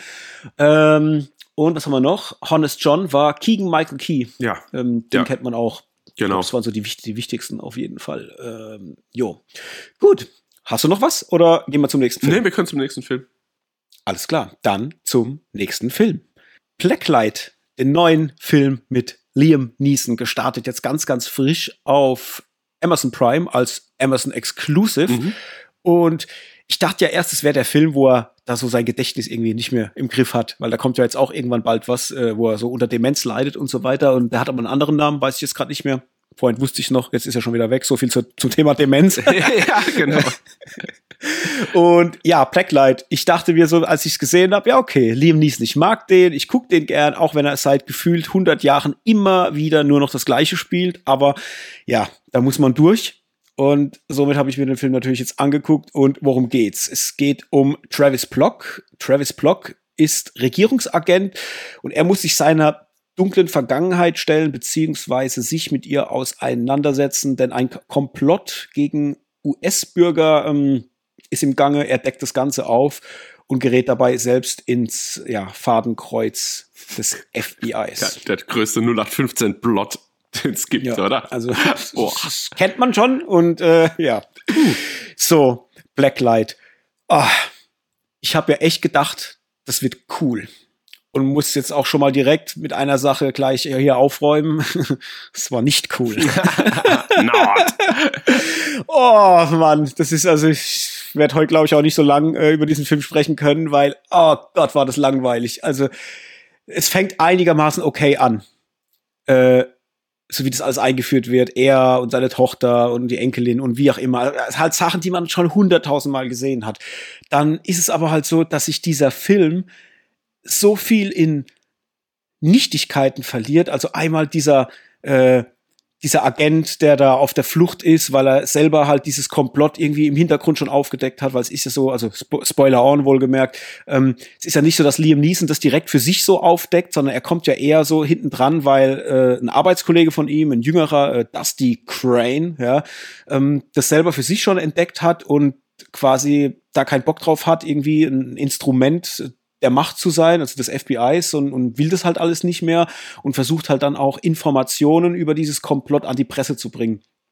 Und daraufhin ist er halt quasi wie auf der Flucht, ja, ist quasi als vogelfrei erklärt vom FBI und wird halt auch gejagt. Und dann kommt er natürlich noch in Berührung mit Liam Neeson, also Travis Block, versucht ihm da auch noch gewisse Dinge dann halt zu vermitteln, zu erzählen. Und so kommt halt im Endeffekt Liam Neeson da auf den Plan und erfährt erstmal, was im Hintergrund dann im Gange ist und muss sich halt selber dann fragen, ist das alles okay, wie ich jahrelang schon arbeite und wie ich meine Aufträge ausführe oder komme ich jetzt an einen Punkt, wo es halt einfach Zeit wird, mal das Richtige zu tun und dem Ganzen halt irgendwie so die Stirn zu bieten und es halt nicht zu machen.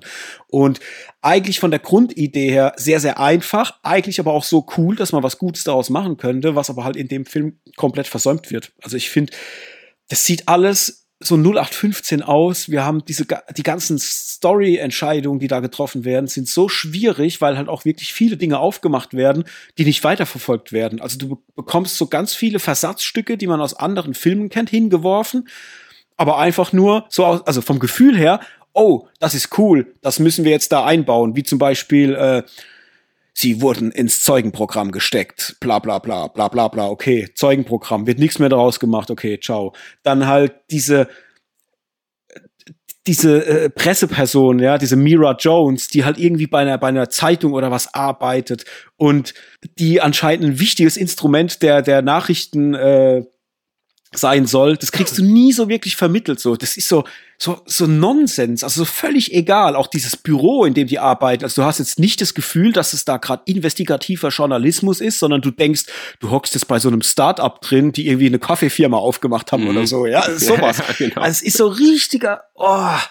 Und das zieht sich halt so durch den ganzen Film, sei es die Art, wie er halt da versucht, irgendwie zu agieren und, und, und, und wie er dieser, diesem Fall versucht, irgendwie auf die Schliche zu kommen, dann mit sein, dieser Subplot mit seiner Tochter.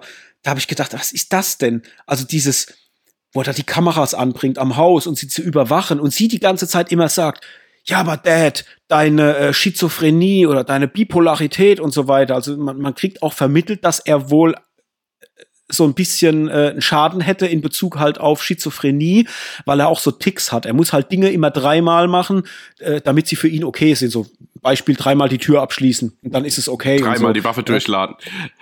Ja, genau. Ja. Und so Sachen, das ist aber in der Behauptung, man kriegt es aber nie so wirklich vermittelt. Du hast einmal siehst du, wie er halt die Tür dazu macht oder wie er an der Waffe rumhantiert. Und ansonsten sagt halt seine Tochter immer, wenn sie halt ein Gespräch miteinander haben und so einen Dialog führen, ja, aber Dad, du musst das unter, untersuchen lassen, das ist gefährlich, das ist gefährlich für meine Tochter, bla bla bla aber du siehst nie, warum das gefährlich ist, weil es passiert einfach nichts. Also es wird immer nur behauptet, er wäre äh, schizophren oder hätte eine Bipolarität, aber es kommt nie ein Moment vor im Film, wo darauf eingegangen wird, außer dass wir manchmal so einen Zoom-Effekt haben, so die, die, die dir dann vermitteln sollen in, in, in so einer Szene, dass in seinem Kopf wohl gerade irgendwas vorgeht. Da hast du einen kurzen Zoom-Effekt und dann ist es auch wieder vorbei. Aber das war's. Und ich denke mir, wo ist er denn bipolar? Also wo hat er denn im Film gerade irgendwas gemacht, was gefährlich ist? Nicht also er hat es einfach nicht gemacht, da kommt nichts vor. Es wird immer quasi nur aus, also es, es, es existiert nur in der Behauptung. Und es ist genau, so Sachen hat der Film halt die ganze Zeit. Und ich denke mir, Alter, was ist denn mit euch los? Habt ihr nicht begriffen, dass ihr das auch ein bisschen unterfüttern müsst mit irgendwelchen Handlungen, dass man als Zuschauer auch begreift, dass der vielleicht eine Störung hat, weil er hat keine. Ich sehe es halt nie, dass er eine hat, so. Und auch dieses Thema, wo er dann die Kameras anbringt, er ist halt besorgt. Ja, ist okay, kann man machen. Mhm. Und im Grunde war dieses Kamera anbringen halt nichts wie so ein Foreshadowing für später, dass die Kameras halt dann abgerissen sind. Und warum sind die denn abgerissen? Ja, weil dann das FBI kam und dann kommt halt sowas wie, ja, wir haben sie in ein Zeugenschutzprogramm gesteckt. Ja, aber warum erfährt man auch nicht. Also man erfährt nicht, die sind jetzt im Zeugenschutzprogramm, weil wenn du nicht tust, was ich sage, wirst du niemals erfahren, wo sie sind und du siehst sie vielleicht nie wieder. Das passiert halt auch nicht, ja? Oder äh, also also die der Grund, warum der Bösewicht, in dem Fall dieser FBI-Agent, das macht und was ihm das bringen soll, den kriegst du so nicht vermittelt. Und ich denke mir die ganze Zeit, das macht ihr die ganze Zeit in dem Film. Es passiert an einer Tour und es war so scheiße langweilig. Ich hatte gar keinen Bock. Und es ist alles so auch, ja, hingerotzt. Dann merkst du halt auch, dass ein Liam Neeson halt mittlerweile echt alt ist. Gerade wenn es dann um so Handgemenge geht, wenn er mit jüngeren äh, Darstellern halt dann mal kämpft. Oh, das ist halt so träge und es sieht so so schlecht aus. Und auch der, wenn sie mal ein Shootout haben, wenn die zwei äh, FBI-Agents da ins Haus kommen zu ihm. Ich finde zwar die Idee cool, wie er das macht mit dem Wasser und später mit dem Strom und so. Das ist ein interessanter Kniff. Mhm. Der wird halt nur nicht interessant eingesetzt. Und auch nicht, wie er da halt schießt. Wenn du dir jetzt ähm, nur noch, wie hieß der? Nee, nicht nur noch 48 Stunden. Ist, äh, ja, du, Taken halt. Also 96 ja, Hours, ja. 96 Hours, so rum, genau.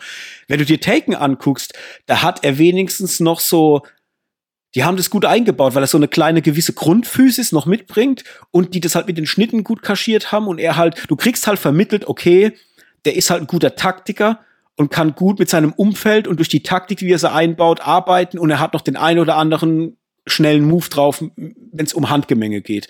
Das fehlt hier halt komplett. Das ist alles nicht vorhanden. Also du nimmst ihm halt auch diesen krassen FBI-Agent, der quasi die, die stärkste Waffe des FBIs, ja. Äh, das kriegst du nur gesagt, aber du siehst es nicht. Weil ihm, er kriegt weder die, äh, die, die Szenen dafür, um zu zeigen, dass er ein guter Taktiker ist. Das passiert auch nicht so wirklich. Bis vielleicht dieses eine Mal mit dem Wasser und dem Strom. Und du kriegst es aber auch nicht über Handgemenge gezeigt, dass er irgendwas Krasses kann. Du hast es nur in der Behauptung. Genauso wie seine äh, Bipolarität, die hast du auch nur in der Behauptung. Und so bleibt halt alles einfach so Nonsens in diesem Film. Mhm. Und das fand ich hart langweilig. Also ich fand es ganz, ganz schlimm, mir anzugucken, äh, bis hin dann zum Schluss, so dass er diesen, diesen FBI-Dude halt einfach nur bedroht und sagt ihm, tu das, was ich möchte, sonst werde ich dich töten. Und dann tut er, was er möchte und der Film ist vorbei. Ich dachte mir, da kommt jetzt noch ein Aufbäumen, so der letzte große Showdown, aber der kommt nicht, weißt ja. du? Das ist, das ist ich hab, ich muss lachen. Ich hab, ich, ich, ich, ich weiß noch, wir saßen auf der Couch, der Film läuft und während er ihm diese Knarre an, an, an den Hals hält und sagt jetzt halt, äh, du tust das jetzt, bla bla bla, dann sag ich noch, wie witzig wäre das jetzt, wenn der Film jetzt einfach aufhört und er macht einfach, was er will, Filmende. Und dann kam dann das wirklich. So, ja. Ey, ich dachte, das kann es nicht sein. Also, wie faul kann man denn sein, ein Drehbuch so zu schreiben?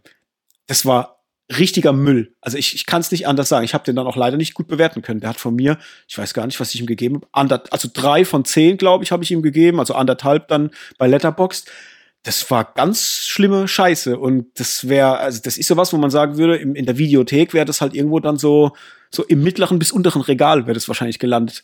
Das mhm. war ja leider nix und halt irgendwie auch so ein bisschen ein Armutszeugnis für so einen Liam Neeson, weil ich mir denke, ey, der ist so gut, der kann eigentlich richtig abliefern, aber versauert seit Jahren immer in derselben Besetzung und macht immer wieder dieselbe Scheiße. Also ich frage mich auch, warum er das macht, ob er an sich selber keinen Anspruch mehr hegt oder halt einfach auch sagt, ja, das ist halt leichte Kohle verdient mit Dingen, die ich halt einfach mal so hinrotzen kann. Ja, also ich glaube genau, das, ich glaube genau, das ist es auch. Also ich meine, das wird für ihn, sagen wir mal, schauspielerisch wie mittlerweile physisch halt kein großer Anspruch sein. Das heißt, er spielt einfach die Rollen runter. Ich meine, wie viele Filme in die Richtung kommen denn raus? Da hattest du den Scharfschützen, du hast irgendwie das in dem Zug, im Flugzeug. Also es ist ja mhm. irgendwie die drei Taken-Teile. Ähm, Unknown Identity. Das ist ja, da gibt's ja gefühlt tausend. Das ist ja fast schon ein Genre. Ja, ja. Liam Neeson haut auf die Mütze mit 28 ja, genau. Schnitten. äh, das wäre geil so bei der IMDb. Liam Neeson Action Flick. Ja, ja, genau. Und dann hast du alle Filme gelistet. Ja, richtig. Und ähm, ja, also ich, ich muss sagen, ich habe, wie ich den angefangen habe zu schauen, ich habe ja immer so eine wie soll ich denn sagen? Ich fand die ganzen Filme, die ich jetzt aufgezählt habe, die haben ja so ein gewisses, die sind alle nicht wirklich gut, sind aber meistens unterhaltsam und einfach auf so einem Okay-Level. Sowas, was du mal mhm. einfach so abends mal Sonntagabend, oh, was schauen wir, komm, wir schauen so einen Film. So, da gibt's doch einen neuen, lass doch den schauen. Weil es immer so ein gewisses Grundniveau zumindest hält. Ja, es ist unterhaltsam, ja. es ist vielleicht sogar spannend. Du hast die ein oder andere Actionsequenz drin. Ähm, genau. Und es war ja schon bei dem letzten wirklich furchtbar. Hieß der einfach nur der Scharfschütze oder der Sharpshooter oder wie hieß denn der? Egal. Oh, Auf jeden äh. Fall der an, an der mexikanischen Grenze oder wo der gespielt hat. Äh, den fand ich ja schon so ermüdend. Und ja, jetzt dachte ich, okay, jetzt ist er mal wieder irgendwie ein FBI-Agent, so alles ein bisschen größer gedacht. Uh, the Marksman. The Marksman, genau, so hieß er. Ja, ja, genau. Und dann, ja, und dann war der Anfang. Und da dachte ich schon, bei einem Anfang bei dieser Rede von dieser Politikerin, dachte ich schon, oh Gott, das ist alles wie, wie ist das ein deutsches Wort, unüberzeugend. Also es war ja, einfach, ja. also was die gesprochen hat, wie die Leute fordert, ist es yeah und so dachte ich, ach Gott, wie schlecht ist denn das? Ja? Das hat, das hat ausgesehen wie in so einem überschlechten B-Movie, ja, ja, genau. Ich. Und das Witzige war, ich habe das gesehen und dachte mir, okay, die wird jetzt gleich erschossen. Also ja, das, ich das auch. spitzt sich schon so drauf zu ja. und äh, ja, dann passiert ja das, was passiert. Ja. Und dann dachte ich, ja, okay, jetzt habt ihr gut gemacht, ihr habt einfach noch eine Szene länger gewartet, ja, genau. Penner, um so, aber, aber, zu strecken, ey, ja Ja, genau. Ja, nee, genau, das dachte ich mir auch. Es war, war klar, dass jetzt demnächst irgendwas passiert. Und ähm, wie das passiert, ist ja noch irgendwie ganz cool. Und ich muss jetzt sagen, der Film hat dann auch einen Einstieg, weil ich dachte, wie ich die erste Szene gesehen habe, oh, oh, das wird ein sehr, sehr kleiner Film. Also so im mhm. Sinn von, ähm, enge Kameraführung, nicht so groß. Ja. Und dann bin ich ja immer ein Freund so ein bisschen, wenn so Stock-Footage von, von einer großen Stadt eingefangen wird, wo ein Hubschrauber quasi um die Stadt fliegt und das so als, als, mhm. als Übergangsszene benutzt wird. Das gibt mir immer so ein bisschen das Gefühl, oh, wir sprechen hier von was Größerem. Aber das ja. wird ja komplett wieder mit dem Arsch eingerissen. Das kommt ja dann danach und da dachte ich, oh, es ist doch nicht so, noch, doch nicht so mhm. klein gehalten. Und dann kommen ja dann quasi die vereinzelten Action-Szenen, auch diese Thematik, wo er dann draußen wartet und äh, mit diesem komischen Granatwerfer und da auf das ja. Auto schießt. Und ich dachte, oh Gott, wie schlecht sieht denn das aus und alles, wie das alles so, so, so, äh, so langweilig inszeniert ist. Also das, da kommt überhaupt keine Dynamik auf. Dann hat er ja so seine kleinen, also dieser Anführer von dieser Spezialeinheit, das ist ja so ein bisschen, wie soll ich denn sagen, den Kampf tragen ja die zwei immer so ein bisschen aus. Also zumindest wird es ja. so ein bisschen suggeriert. Und ich meine, ich fand das ganz cool, wie die so durch die Häuser gehen, weil das jetzt auch nicht so, also es sieht schon aus, als wäre es eine Spezialeinheit. Ja, also wie die so, so um die Ecken gehen und so. Sowas mag ich ja dann immer, da kann man mich mit abholen. Aber dann stellen sich halt wieder dran wie die letzten. Also sorry, dass der die dann alle ausschaltet und wie dann auch mit dem Knacken und dass er dann genau da durchschießt, wo dann der Typ steht und uh, also, oh Gott, war das alles langweilig. Und natürlich, Bösewicht, also erste Szene, in der er auftaucht, so war klar, okay, Endgegner. Also, so, so, du, du, also, es war sofort klar, das ist der Strippenzieher. Also, ja. das, oh, das war so schade. Ich mag das, als wenn das so ein bisschen. Du merkst ja eigentlich schon, wenn du dich ein bisschen mit Filmen auskennst, immer am Cast. Ja? Wenn jemand noch irgendwie relativ bekannt ist, vom Namen her zumindest mitspielt, dann ist es entweder der Kollege, der Gute, die halt zusammen das machen, oder es ist halt ja. der Bösewicht so. Und äh, ich mag das, wenn das ein bisschen untergraben wird. Da gibt's so den einen oder anderen Film, wo du wirklich denkst, ja klar, das ist der Böse, das ist der Böse, das ist der Böse. Und zum Schluss stellt sich raus, dass es doch nicht so ist. Da gibt's ja auch einige Beispiele, das mag ich dann eher, aber hier war es halt auf die plumpeste Art und Weise. Da wird eingeführt, du weißt direkt, okay, alles klar, Strippenzieher. Und ähm, mhm. ja, also alles in allem ist das halt wirklich, das ist jetzt so der neue Tiefpunkt in der Karriere von Liam Neeson, muss ich sagen also nach The Marksman, den ich wirklich schon schwach und langweilig fand, ist es hier halt wirklich genauso. Also das ist nicht mal irgendwie eine Empfehlung, weil da ist nichts drin, wo du sagst, das hast du noch nicht gesehen oder das ist besonders oder das ist wenigstens spannend oder gut inszeniert. Das ist ja, es sieht halt, dann sieht's halt auch noch zusätzlich nicht gut aus. Genau. Also die, die Effekte, Explosionen und so, die sehen halt einfach nicht gut aus. Das ist halt auch sowas, was stressig ist. Und ich fand es zwar cool, dass die zwischendrin auch mal so eine Verfolgungsjagd in der Innenstadt hatten, mhm. gerade mit diesem Müllwagen. Ja. Das ist cool, ja, muss man, muss man sagen, weil das ist auch ein Aufwand. Also eine, eine, in, der, in der Innenstadt, das alles so entsprechend zu inszenieren, ist definitiv eine coole Sache. Aber die, diese Verfolgungsjagd an sich war halt auch so träge und so langweilig gemacht mit diesem Typ, also mit diesem Agenten, wie er dann da vorne drin hockt. Und ich dachte mir die ganze Zeit, das ist ein FBI-Agent. Der muss doch Nerven wie Drahtseile haben und eigentlich abgeklärt sein und wissen, was er tut. Und die ganze Zeit agiert er aber, als wäre er ein Zivilist, also so ja. voll, völlig äh, panisch und unkontrolliert und unbedacht. Und es hat für mich halt auch wieder nicht funktioniert, wo ich mir halt sage, ey, sorry, also da, da, da habt ihr die Charaktere einfach nicht richtig geschrieben. Es sind alles viel besser einfach sein können. Ja, und naja. Auch, auch noch eine Sache, weil da habe ich mich verdammt nochmal drüber geärgert, ist die Einführung von Liam Neeson. Also wo er mit viel zu hoher Geschwindigkeit mit seinem Muscle Car durch die Gegend fährt, ja. ja, um dann quasi an diesen Punkt zu kommen, wo er quasi eine Frau aus dem Trailer befreit, mhm.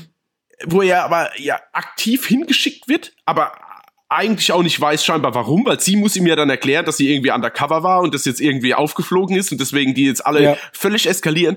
Die ist in diesem Trailer oder was auch immer das war oder kleinem Bungalowhaus oder was auch, ich glaube es war ein Trailer, ähm, eingesperrt quasi. Vorne sind zwei Polizisten, die versuchen irgendwie so diese, diese aufmüpfische Crowd zurückzuhalten.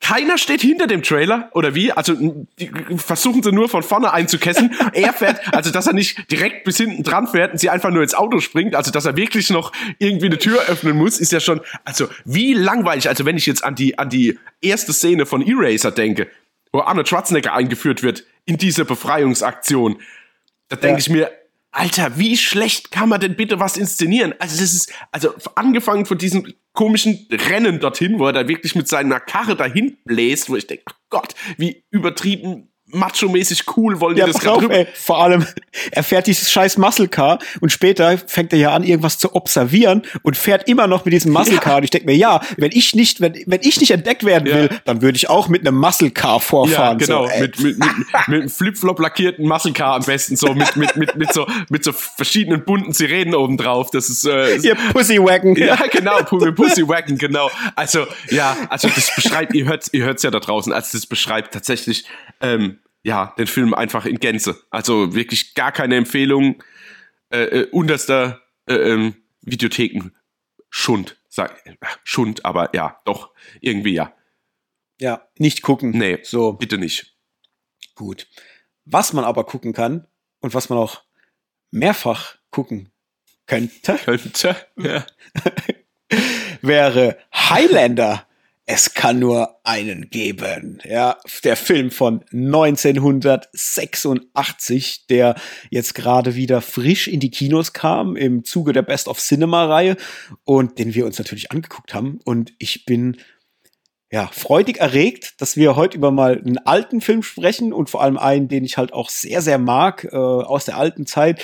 Und es war für mich auf jeden Fall eine ganz, ganz große Geschichte, weil zum einen ich damals als Highlander in die Kinos kam, natürlich noch viel zu jung war, um mir sowas anzugucken. Da war ich vier Jahre alt, also von dem her, no sir, das hat nicht geklappt.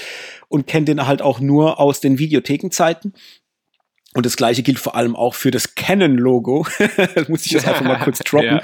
Ich liebe ja die Filmschmiede Canon aus den 80ern oder bis zumindest mal der frühen 90er, die einfach so einen geilen Output an Actionfilmen hatten. Natürlich auch viel Nonsens, aber es ist einfach unfassbar cool. Ich liebe es, ich liebe das Logo, ich liebe den Sound, der kommt. Und habe mir ja gewünscht, dass das hoffentlich auch im Kino zu sehen sein wird, denn der Film wurde ja über Studio Kanal vertrieben und jetzt auch in die Kinos gebracht. Und es war tatsächlich so. Er geht los, es kommt erst kurz Studio Kanal, ich war ganz kurz traurig, aber dann wurde ich sowas von happy, denn dann kam dieses Canon-Logo auf der Leinwand und ich bin ausgerastet, weil es das erste Mal war in meinem Leben, dass ich das wirklich auf der Leinwand gesehen habe. Und da geht halt mir als Film-Oberfan, ich habe Gänsehaut gekriegt. Und das war ein ganz, ganz toller Moment, weil das halt in meiner Jugend oder in meiner Kindheit war dieses Geräusch, diese Musik und das Canon-Logo war für mich einfach das Größte. Ich habe das geliebt, weil ich halt auch alle diese Actionfilme geguckt habe.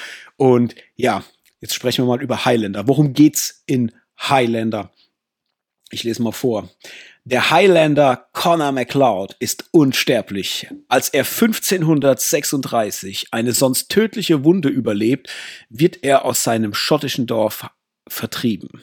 Ein anderer Unsterblicher, der Spanier Ramirez, unterweist ihn im Schwertkampf und klärt ihn auf. Wenn ein Unsterblicher einen anderen Unsterblichen enthauptet, geht dessen ganze Kraft und dessen ganzes Wissen auf ihn über. Der letzte Überlebende erhält die Macht, die gesamte Welt zu beherrschen. Diese Macht darf nicht in die falschen Hände geraten. Yeah. Yeah. Ah, yes, Mann, da geht bei mir schon richtig einer ab. Und ähm, ja, ich habe den Film bestimmt vor 15 Jahren oder noch länger her äh, das letzte Mal geguckt. Wie gesagt, jetzt frisch im Kino. Er wurde ja auch jetzt 4K restauriert. Hm. Wo ich sagen muss, habe ich an manchen Stellen nicht ganz verstanden, aber können wir nachher nochmal drüber sprechen. Aber wie war es denn für dich? Du hast den ja auch bestimmt schon ewige Zeiten nicht mehr geguckt, oder? Ja, äh, ewig her. Und ähm, ja, ich muss sagen, äh, ja, es ist ewig her und ich habe den so als richtiges Epos in Erinnerung. Also so richtig Mhm. als, als, als, als riesengroßer Film, weil also mit ganz kleinen Augen einen riesengroßen Film damals halt geschaut. Ja, ja. Und ja, also es hat auch wieder, ich muss sagen, der hat auch wieder komplett funktioniert. Das brauchen wir nicht. Bloß wir sind jetzt halt mittlerweile mit anders geschulten Augen und natürlich auch mit, mit, mit stetischem, äh, wie soll ich denn sagen, Älterwerden, sind mir dann schon Dinge aufgefallen, wo ich dachte, oh, okay, ähm, das funktioniert tatsächlich heute vielleicht nicht mehr ganz so gut. Äh, trotzdem gibt's immer noch herausragende Szenen. Also ich muss halt sagen, was so, was so das erste, was mir aufgefallen ist, ist, also jetzt, ich will jetzt niemanden vor den Kopf stoßen, aber wie eigentlich unsympathisch dieser Christopher Lambert ist, gell? Also gerade so, gerade so die New York Zeit, ähm, wie er mit dieser, äh, wie ist sie, Brenda, so ein bisschen hier anbändelt, das ist ja so creepy, psychomäßig. Also meine Freundin mhm. kam in dem Moment gerade rein und sagt, oh Gott, was ist denn das für ein Psycho? Und das sage ich, ja, das ist der Held vom Film. so, es war, ich meine, wie der halt die anspricht dann in der Bar und so und ich würde sie gerne nach Hause bringen. Äh, ja, der ist halt brutal übergriffig. Ja, total. Ja? Also es ist ja wirklich äh, so, so mit so einer, genau, so halb arrogant, halb übergriffig. Also ist wirklich schon wenn du nicht weißt, dass es der Held ist, so musst du das schon, schon schön reden, das ganze Thema. ähm, aber alles in allem, ich mag das halt total mit diesen, mit diesen Zeitwechseln. Also das Hin und Her, zuerst in Schottland, dann in den Highlands, dann ähm, hast du ja den Rückblick auch äh, in den Zweiten Weltkrieg, dann hast du den Rückblick in ähm, einmal in die französische Revolution oder was das war, wo er da quasi mhm. dieses Duell mit diesem Typ und immer wieder erstochen wird, wo ich sage, okay, ja. wenigstens mal auch so diese humoristische Komponente ein bisschen mit eingebaut. Dann ähm, ich lege jetzt mal komplett los, oder? Dann hast du ja, ja, äh, den, Full Gas. den, den Antagonist äh, mit Clancy Brown, der halt übertrieben stark ist, wobei ich das überhaupt nicht mehr im Kopf hatte, dass der am Anfang wirklich auch, also sagen wir mal, in New York in den 80ern auch noch lange Haare hat am Anfang. Ich habe den immer mhm. nur äh, mit Glatze und diesem Stück Haar noch hinten quasi so in Erinnerung. Ja. Wobei das auch lustig ist, dass sein Tattoo am Kopf quasi auch nochmal eine Frisur hat. Hast du da mal drauf geachtet? Also da hat nee. er quasi hinten links am Kopf hat er ja noch diesen ja. schwarzen Zopf, sage ich jetzt mal. Und dann hat er ja ein Tattoo oben drüber, also quasi unterhalb mhm. von der Schläfe. Und da ist irgendwie so, ich weiß nicht, ob es ein Krokodil oder eine Echse ist. Und da ist quasi auch noch mal so ein ganz kurzer Haarfetzen. Also quasi selbst das Tattoo hat quasi nochmal dieselbe Frisur. Fand ich super lustig. Aber natürlich er als Antagonist ist halt schon saustark. Ich meine, diese typische 80er Jahre Synchro, also dass du sämtliches Grunzen und die Atemgeräusche auch so übertrieben mhm. synchronisiert hast. Ähm, das hat halt 80er Flair. Ich weiß nicht, ob das heute jetzt, sagen wir mal, wenn du den Film nicht kennst von früher und schaust den heute das erste Mal, ob das für dich noch so funktionieren wird, weiß ich nicht. Aber wenn du halt aus den 80er Filmen kommst, dann äh, hatte ich da fast ein bisschen Gänsehaut deswegen. Also dieses immer, ja. uh, so dieses immer dieses Rumgegrunze, ey, das fand ich echt, echt super und das macht er ja auch gut. Und was ich halt, also ich bleibe jetzt mal noch kurz bei den positiven Dingen. Äh, ich mochte auch äh, Sean Connery, total sympathisch, vor allen Dingen die ersten Unterhaltungen zwischen beiden, zwischen Connor und äh, Ramirez, mit diesem, ähm, weil er ja einfach so, du bist Connor McLeod, ich brauch dich jetzt, du gehst jetzt mit. Äh, äh ja, okay, ja, dann ja. gehe ich mit. So, ja. Und dann sind sie ja da auf diesem Boot und dann sagt er, warum beleidigst du mich jetzt? Ja, du entführst mich und ich weiß ja nichts. Ach so, ja, okay. Weißt du, also das war dann schon irgendwie lustig und komödiantisch und ich mochte auch so ein bisschen das Zwischenspiel zwischen den beiden, wobei ich das auch viel, viel länger in Erinnerung habe. Also gefühlt mhm. hat der ja eine Screentime von zwölf Minuten. Also, ja, also nicht so, so lange. Gefühlt, wenn überhaupt. Also, das fand ich fast ein bisschen schade. Auch, ja, egal, ich wollte erst bei den positiven Sachen bleiben. Und was ich ja dermaßen stark finde, ist halt erstmal, wie halt das New York der 80er aufgenommen wird, also diese rauchenden Gullideckel und so, damit hat man mich halt sofort. Aber auf der anderen Seite, wie stark die Kamera ist bei Autosequenzen es hat sich so ja. bei mir festgebrannt. Also einmal, wenn er mit seinen Porsche aus dieser Wrestling-Arena rausfährt und die Kamera quasi mhm. so hinten dran befestigt ist und er wirklich da so, also mit Vollgas aus dieser Garage rausfährt und auch die Kurven saustark. Dann auch später, wenn äh, hier Clancy Brown mit seinem Muscle Cutter durch die Gegend fährt und die, also die haben immer super coole Ideen, wie sie jetzt die Kamera anbringen, dass es mal ein neues Bild ergibt und nicht so der Einheitsbrei ja. Verfolgungsjagd oder Einheitsbrei äh, Auto wird bei der Fahrt gefilmt, sondern das fand ich sehr das hat für mich extrem rausgestochen. Mhm. Und dann natürlich halt die Musik von von Queen. Also ich muss sagen, das sind halt, das habe ich halt gestern wieder gemerkt, das wollte ich mir eigentlich fast notieren. Ähm, die Szenen, die am meisten rausgestochen haben, waren quasi Montagen, die mit dieser Musik unterlegt waren. Ja. Also das ist, war wirklich halt, das gibt halt so ein richtiges, so Epos-Momente. Ähm, halt mit dieser, ja, mit dieser Musik einfach hinterlegt. Das ist halt einfach ganz, ganz großes Kino in dem Moment. Auch wenn eigentlich in der Szene dann nur Quatsch passiert, aber einfach durch die Lieder wird es so auf, also so auf ein Level gehoben, dass ich denke, ja Mann, ist das groß ja. und das überrollt mich fast. Und genau. Und jetzt vielleicht, äh, ja, zu den negativen Punkten. Ich muss halt sagen, die Kampfchoreos sind halt teilweise echt furchtbar.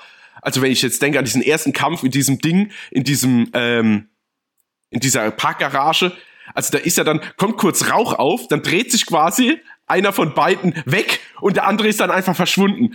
Also es ist aber nur so ein bisschen Gas. Also theoretisch wäre man überhaupt nicht verwirrt gewesen oder hätte den Überblick verloren. Und dann dreht man sich immer so zur Kamera und der andere verschwindet und kommt dann von ganz woanders wieder. So, wo ich dachte, oh je. Also die Choreo ist echt auch dann dieser Kampf zwischen Ramirez und, wie, wie heißt der nochmal? Victor Kruger, gell? Oder so? Oder der, der Bösewicht, weiß nicht mehr ganz genau. Also Clancy Brown halt.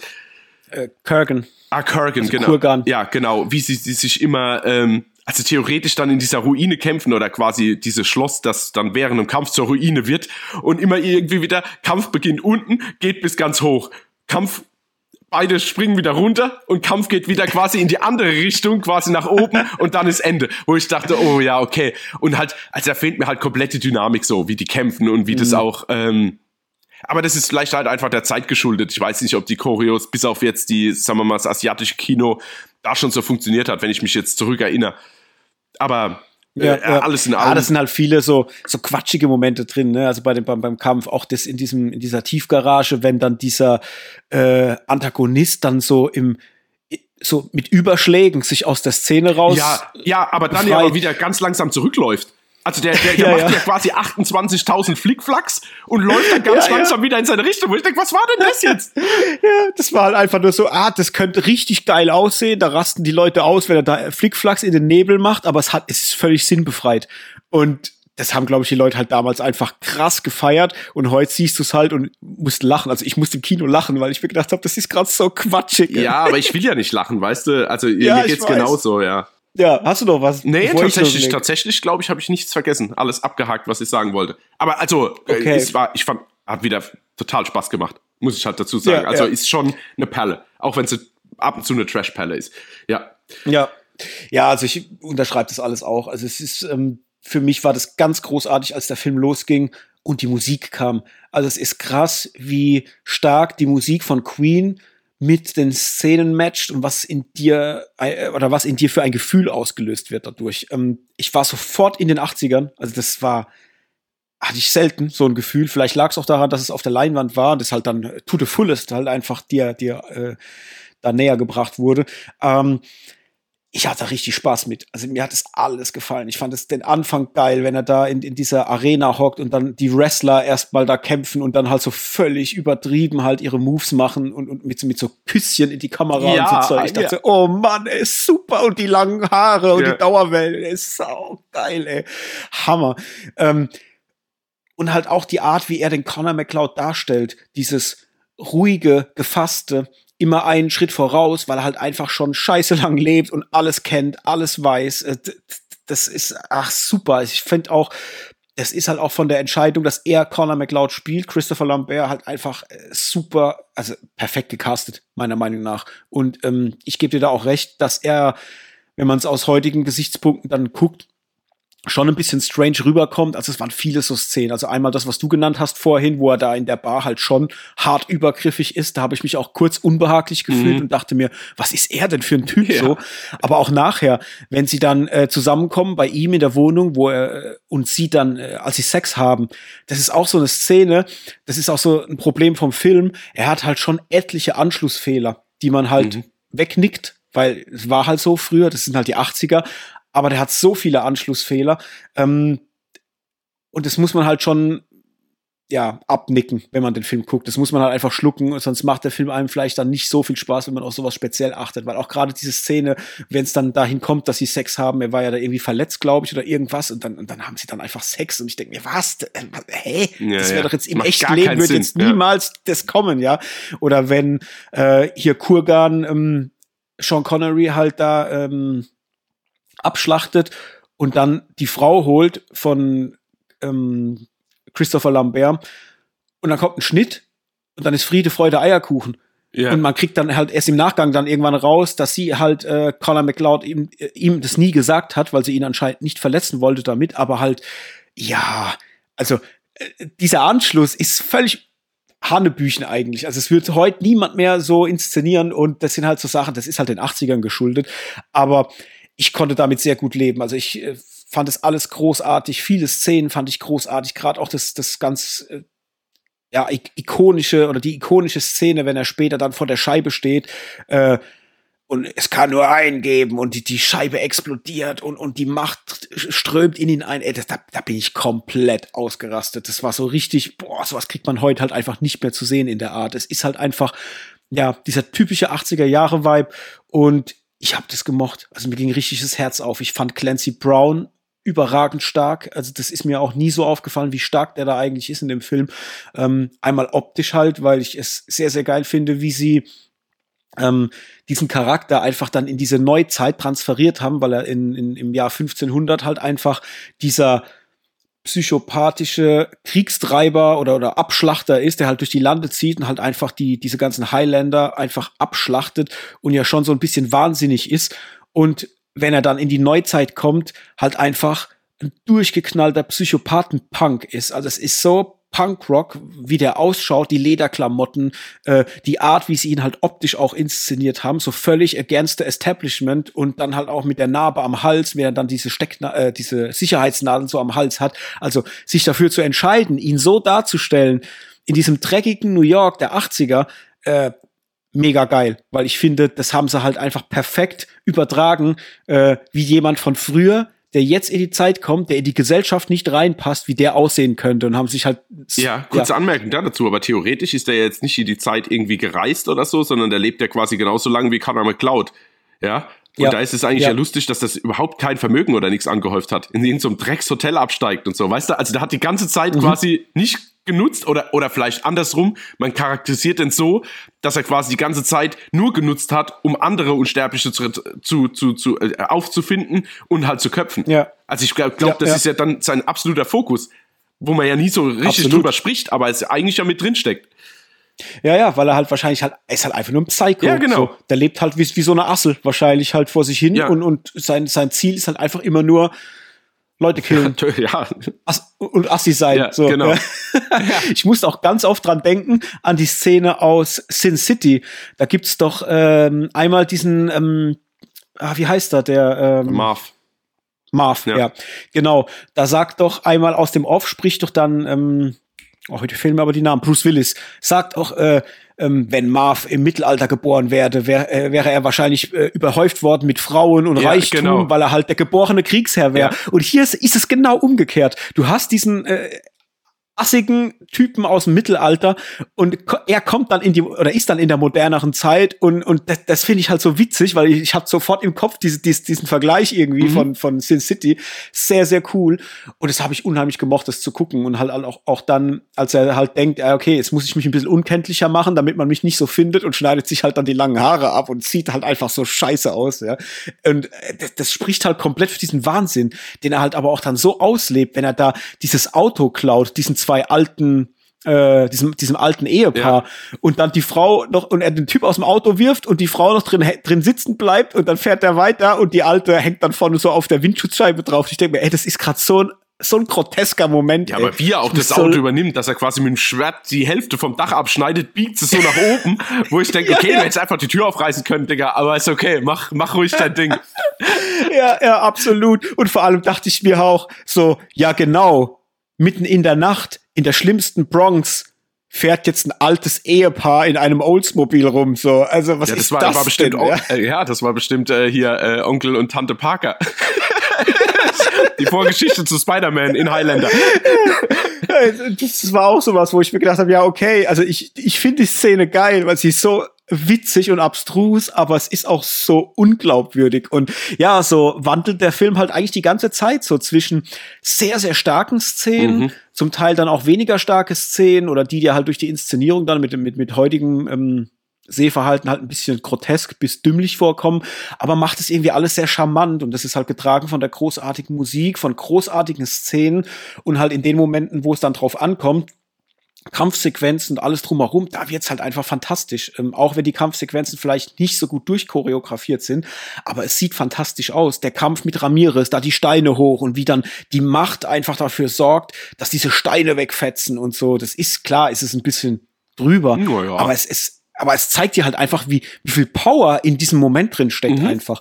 Und das fand ich dann schon sehr, sehr stark. Auch die, die Trainingssequenzen mit, mit McLeod, wenn er da unter Wasser ist und merkt, dass er unter Wasser halt atmen kann und dann er ihn einfach dann rüberlaufen lässt an, an, an das Ufer wieder, so saugut und ach, toll, wenn sie da am, am, am Strand dann rennen und er am Anfang noch ihm hinterher rennt und während äh, Ramirez auf dem Pferd sitzt und sie nachher dann so gemeinsam rennen. Das war so ein Rocky-Moment für mich. Ja, weißt du, so auch, ja, Apollo Creed und Rocky, Super, ja, ja, genau. Ach, ganz toll. Und es sieht einfach, ja, es, es sieht fantastisch aus. Und auch wie du es gesagt hast, dieser Querschnitt immer hier so zwischen neu und alt, diese Rückblenden, sehen cool aus, gerade wenn er da dann zurückkommt in sein Dorf, die Leute keinen Bock mehr auf ihn haben, weil sie halt denken, er ist der Teufel und auch diese Alte, die vorher noch um ihn gebuhlt Ja, hat genau. so, und dann Ja. und, hängt ihn auf, Ja, hängt ihn auf genau. und, und ja und Das ist äh, Teufelswerk! ja, äh, das ist halt auch, ja, es ist geil gemacht, weil genau so könnte es gewesen sein, weißt du so, das ist, äh, ich glaube das, wenn ich das sehe, so. Ja, das, das, das muss ich sagen, fand ich auch. Und vor allen Dingen, dass dann einer Kollege, der ja immer so ein bisschen der Stille im Hintergrund war mit dem Schnurrbart, äh, dann auch ihm Ja. quasi so die Möglichkeit gibt, okay, jetzt geh und komm nie wieder. Ähm, Ja. Das war schon, war schon irgendwie cool. War auch so ein Moment, wo ich dachte, oh, cooler Bro-Moment quasi. Ähm, Ja, der Angus, Angus ja, McCloud. genau, genau.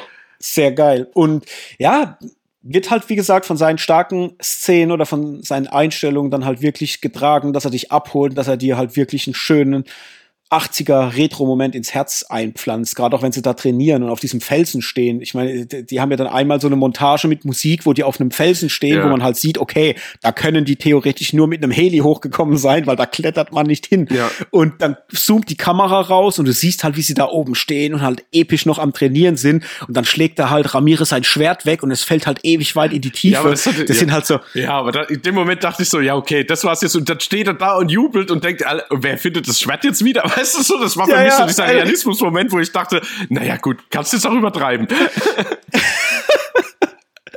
ja, das ist es halt. Das sind halt die 80er Ja. to the fullest. So, das ist pures 80er Jahre Filmglück und äh, das ist halt großartig und da habe ich mich jetzt sehr gefreut, dass ich das tatsächlich noch mal so sehen konnte jetzt auf der großen Leinwand und ich glaube jetzt mittlerweile läuft er natürlich nicht mehr im Kino, das war ja nur für einen kurzen Moment, aber er kommt jetzt als 4K-Version restauriert dann ähm, in den Heimkinomarkt und da muss ich sagen, im Kino lief ja auch die 4K-Version, die fand ich dann doch nicht so schön äh, zum Teil. Also gerade wenn, es gibt eine so eine Szene, als ähm, man ins Auge von Connor McLeod reinzoomt oder rauszoomt, ich weiß es schon gar nicht mehr, wo man dann im Auge auch eine Szene aus dem Film sieht und die war halt so kriselig und verpixelt, wo ich mir gedacht habe, oh, das sieht gerade arg schlecht aus. Also es hat ausgeschaut, als hätten sie irgendwie wirklich noch die allerschlimmsten VHS-Bänder gehabt, äh, wo die das rausgenommen haben.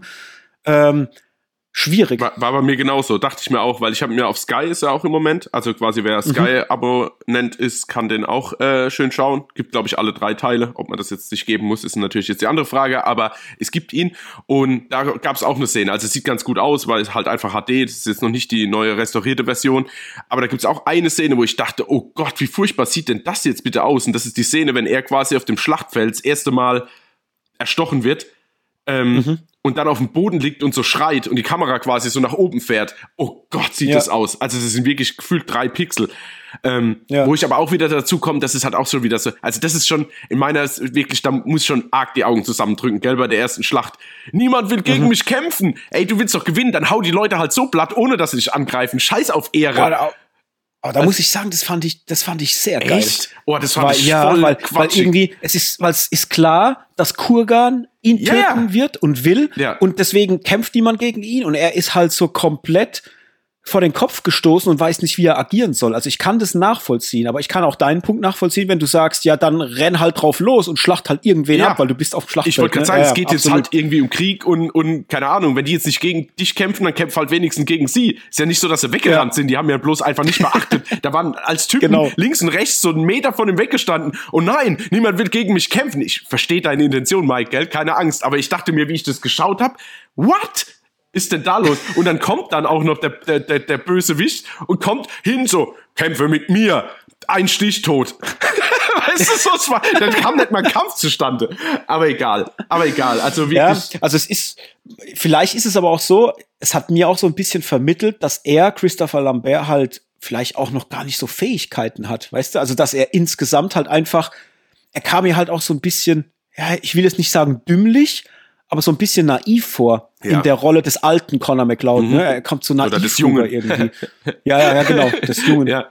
Ja, ja, ich weiß, Ähm, was du so, meinst. So hat, er auf, so hat er irgendwie auf mich auch gewirkt, so als wäre er noch gar nicht bereit, so äh, zu kämpfen und, und das alles so irgendwie zu tun, Ey, ja. wie jetzt vielleicht der, der Angus oder Ja, so. aber ne? dann wurden sie ge gefühlt dann aber für mich falsch eingeführt. Weil ich meine, die reiten Mhm. ja da so alle zusammen, jeder jubelt denen. Also es kam mir als Zuschauer vor, als wäre es nicht die erste Schlacht, die die schlagen, sondern eher so die drei sind, die halt alles irgendwie reißen. So die sind, auf die Ja. man, also so bei, bei irgendeinem, was weiß ich, League of Legends wären das deine drei Helden und außenrum sind halt so die, die, die, die Sidekicks. Und Also da werden sie für mich, also ja, ich gebe dir recht, das kann man definitiv da rein interpretieren, aber ich finde, dann werden die Charaktere falsch eingeführt. Also zumindest er. Mhm. Er wird ja auch direkt ja. schon angeschwachtet und, und, oh Gott, der große Conor McLeod und so. Und dann geht die Schlacht los und nix großer Conor McLeod so. Aber ja. wie gesagt, das ist jetzt alles Meckern auf hohem Niveau. Äh, den kann man immer echt noch machen. Also man muss bei der einen oder anderen Szene ein Auge zudrücken, aber es ist immer noch ein großer Film mit ja. vielen coolen Ideen. Und einem grandiosen Soundtrack. Ja, ja, ja, also definitiv. Den auf jeden Fall mal reinziehen. Also dieses Who Wants to Live Forever, ja, ja, da, da raste ich heute noch aus. Ich krieg da wirklich Gänsehaut. Das ist so krass, dieses Lied, wenn es losgeht und es dauert ja ewig, bis so der Song so so Fahrt aufnimmt mm. und wenn dann dieses dumm dumm und dann, dann fährt das oh genau Gott, ich, da bin ich komplett ist Feierabend bei mir ja ja ist aber auch so ich meine der ist das ist das ist ein Lied für die Ewigkeit oh was so ja gut zu dem Film passt oh. Es kann nur einen geben. genau. Ja, geil, geil. Ja. Okay, Hendrik, hast du noch was äh, abschließend zum Film? Irgendwas, was dir noch einfällt oder was du noch sagen wolltest oder sind wir schon durch? Nee, theoretisch nicht. Also, okay. es gibt jetzt noch ein paar Sachen, aber irgendwie merke ich immer mehr, wäre der Film quasi prädestiniert gewesen, in einer Folge nur über den Film zu sprechen. Also so ein Deep Dive, weil mhm. mir fallen jetzt noch tausend Kleinigkeiten ein, die halt hängen geblieben sind. Zum Beispiel dieser Koffer, wo dieses Schwert drin ist, wo ich dachte, okay, ja ich verstehe das, dass man das zusammensteckt, aber woher kommt die Länge? Und dann nimmt er einfach nochmal so ein Stück Schwert und steckt es einfach so vorne drauf, wo ich denke, ja genau, und das hebt, du schwingst einmal und da fliegt doch das, die, die Kappe vorne weg. Weißt du, so Sachen. Also da sind ja, echt ja. enorm viele Sachen hängen geblieben, wo, wo, wo ich eigentlich Redebedarf hätte, aber wir müssen es ja jetzt nicht mehr aufblähen, als es sein muss. Na gut, aber vielleicht kann man das in meinem Hinterkopf behalten. Ja. Also prinzipiell ist auch für euch, liebe Hörer ja. und Hörerinnen, wenn ihr da mal Bock drauf habt, dass wir vielleicht auch mal ein Deep Dive machen sollen. Also gar kein Problem, kriegen wir hin. Ähm, haben wir ja auch schon als Gastpodcast woanders auch schon gemacht. Also wenn wir mal einen Film in die Mangel nehmen sollen und wirklich mal eine Stunde oder anderthalb oder was weiß ich wie lang mal intensiv über einen Film sprechen sollen, schreibt es uns mal. Könnt ihr uns bei Instagram oder sonst wo einfach mal in die Nachrichten oder in die Kommentare reinschreiben. Dann ähm, nehmen wir so Feedback natürlich auch dankend an, ähm, weil prinzipiell bin ich da auch Fan davon, mal so ein bisschen auch einzutauchen. Behalten wir uns mal im Hinterkopf. Mhm, gern. So, alright. Ich glaube, dann war's das mhm. für die heutige Folge. Dann haben wir gehabt Blacklight, den ihr nicht gucken müsst außer ihr möchtet euch selber quälen, ähm, auf Amazon Prime. Wir haben Highlander, jetzt gerade besprochen. Hen, äh, Hendrik hat es gerade gesagt, könnt ihr auf Sky aktuell gucken. Ansonsten dann im Heimkinomarkt momentan dann als die 4K-Version, die rausgekommen ist. Ich weiß nicht, ob es vielleicht auch Kinos gibt, die den noch über die Best of Cinema-Reihe hinaus vielleicht noch spielen. Ich habe gesehen, dass es ähm, ein, zwei Kinos gab, die haben den auch noch abseits von diesem Datum, äh, als er in die Kinos kam, noch gespielt. Also gerade auch an den Wochenenden. Es kann durchaus sein, dass der vielleicht auch noch ein bisschen öfters läuft. Wenn ihr die Möglichkeit äh, habt, ins Kino zu gehen und seid 80er Jahre Fan, macht es gerne. Das lohnt sich. Und wir haben gesprochen über Pinocchio auf Disney Plus aktuell zu gucken. Der Live-Action-Film der bekannten Geschichte. So. Jo, dann sind wir fertig für heute. Dann wisst ihr, was ihr zu tun habt, wenn ihr die Folge jetzt gehört habt. Wenn ihr uns noch nicht folgt auf Instagram, macht das für eine Handvoll Popcorn. Das könnt ihr auch bei Twitter machen. Gleicher Name, gleicher Podcast, nur halt anders. Und ansonsten hören wir uns auf jeden Fall dann bei der nächsten Folge in der nächsten Woche schaut viel Filme, schaut viel Serien, sagt allen Leuten, dass es uns gibt, damit ihr auch äh, einen coolen Podcast haben zum Hören. Und ja, noch was zu sagen, Hendrik? Nein, ich bin raus. Okay, ich auch. Bis nächste Woche. Bis dann. Tschüss. Ciao.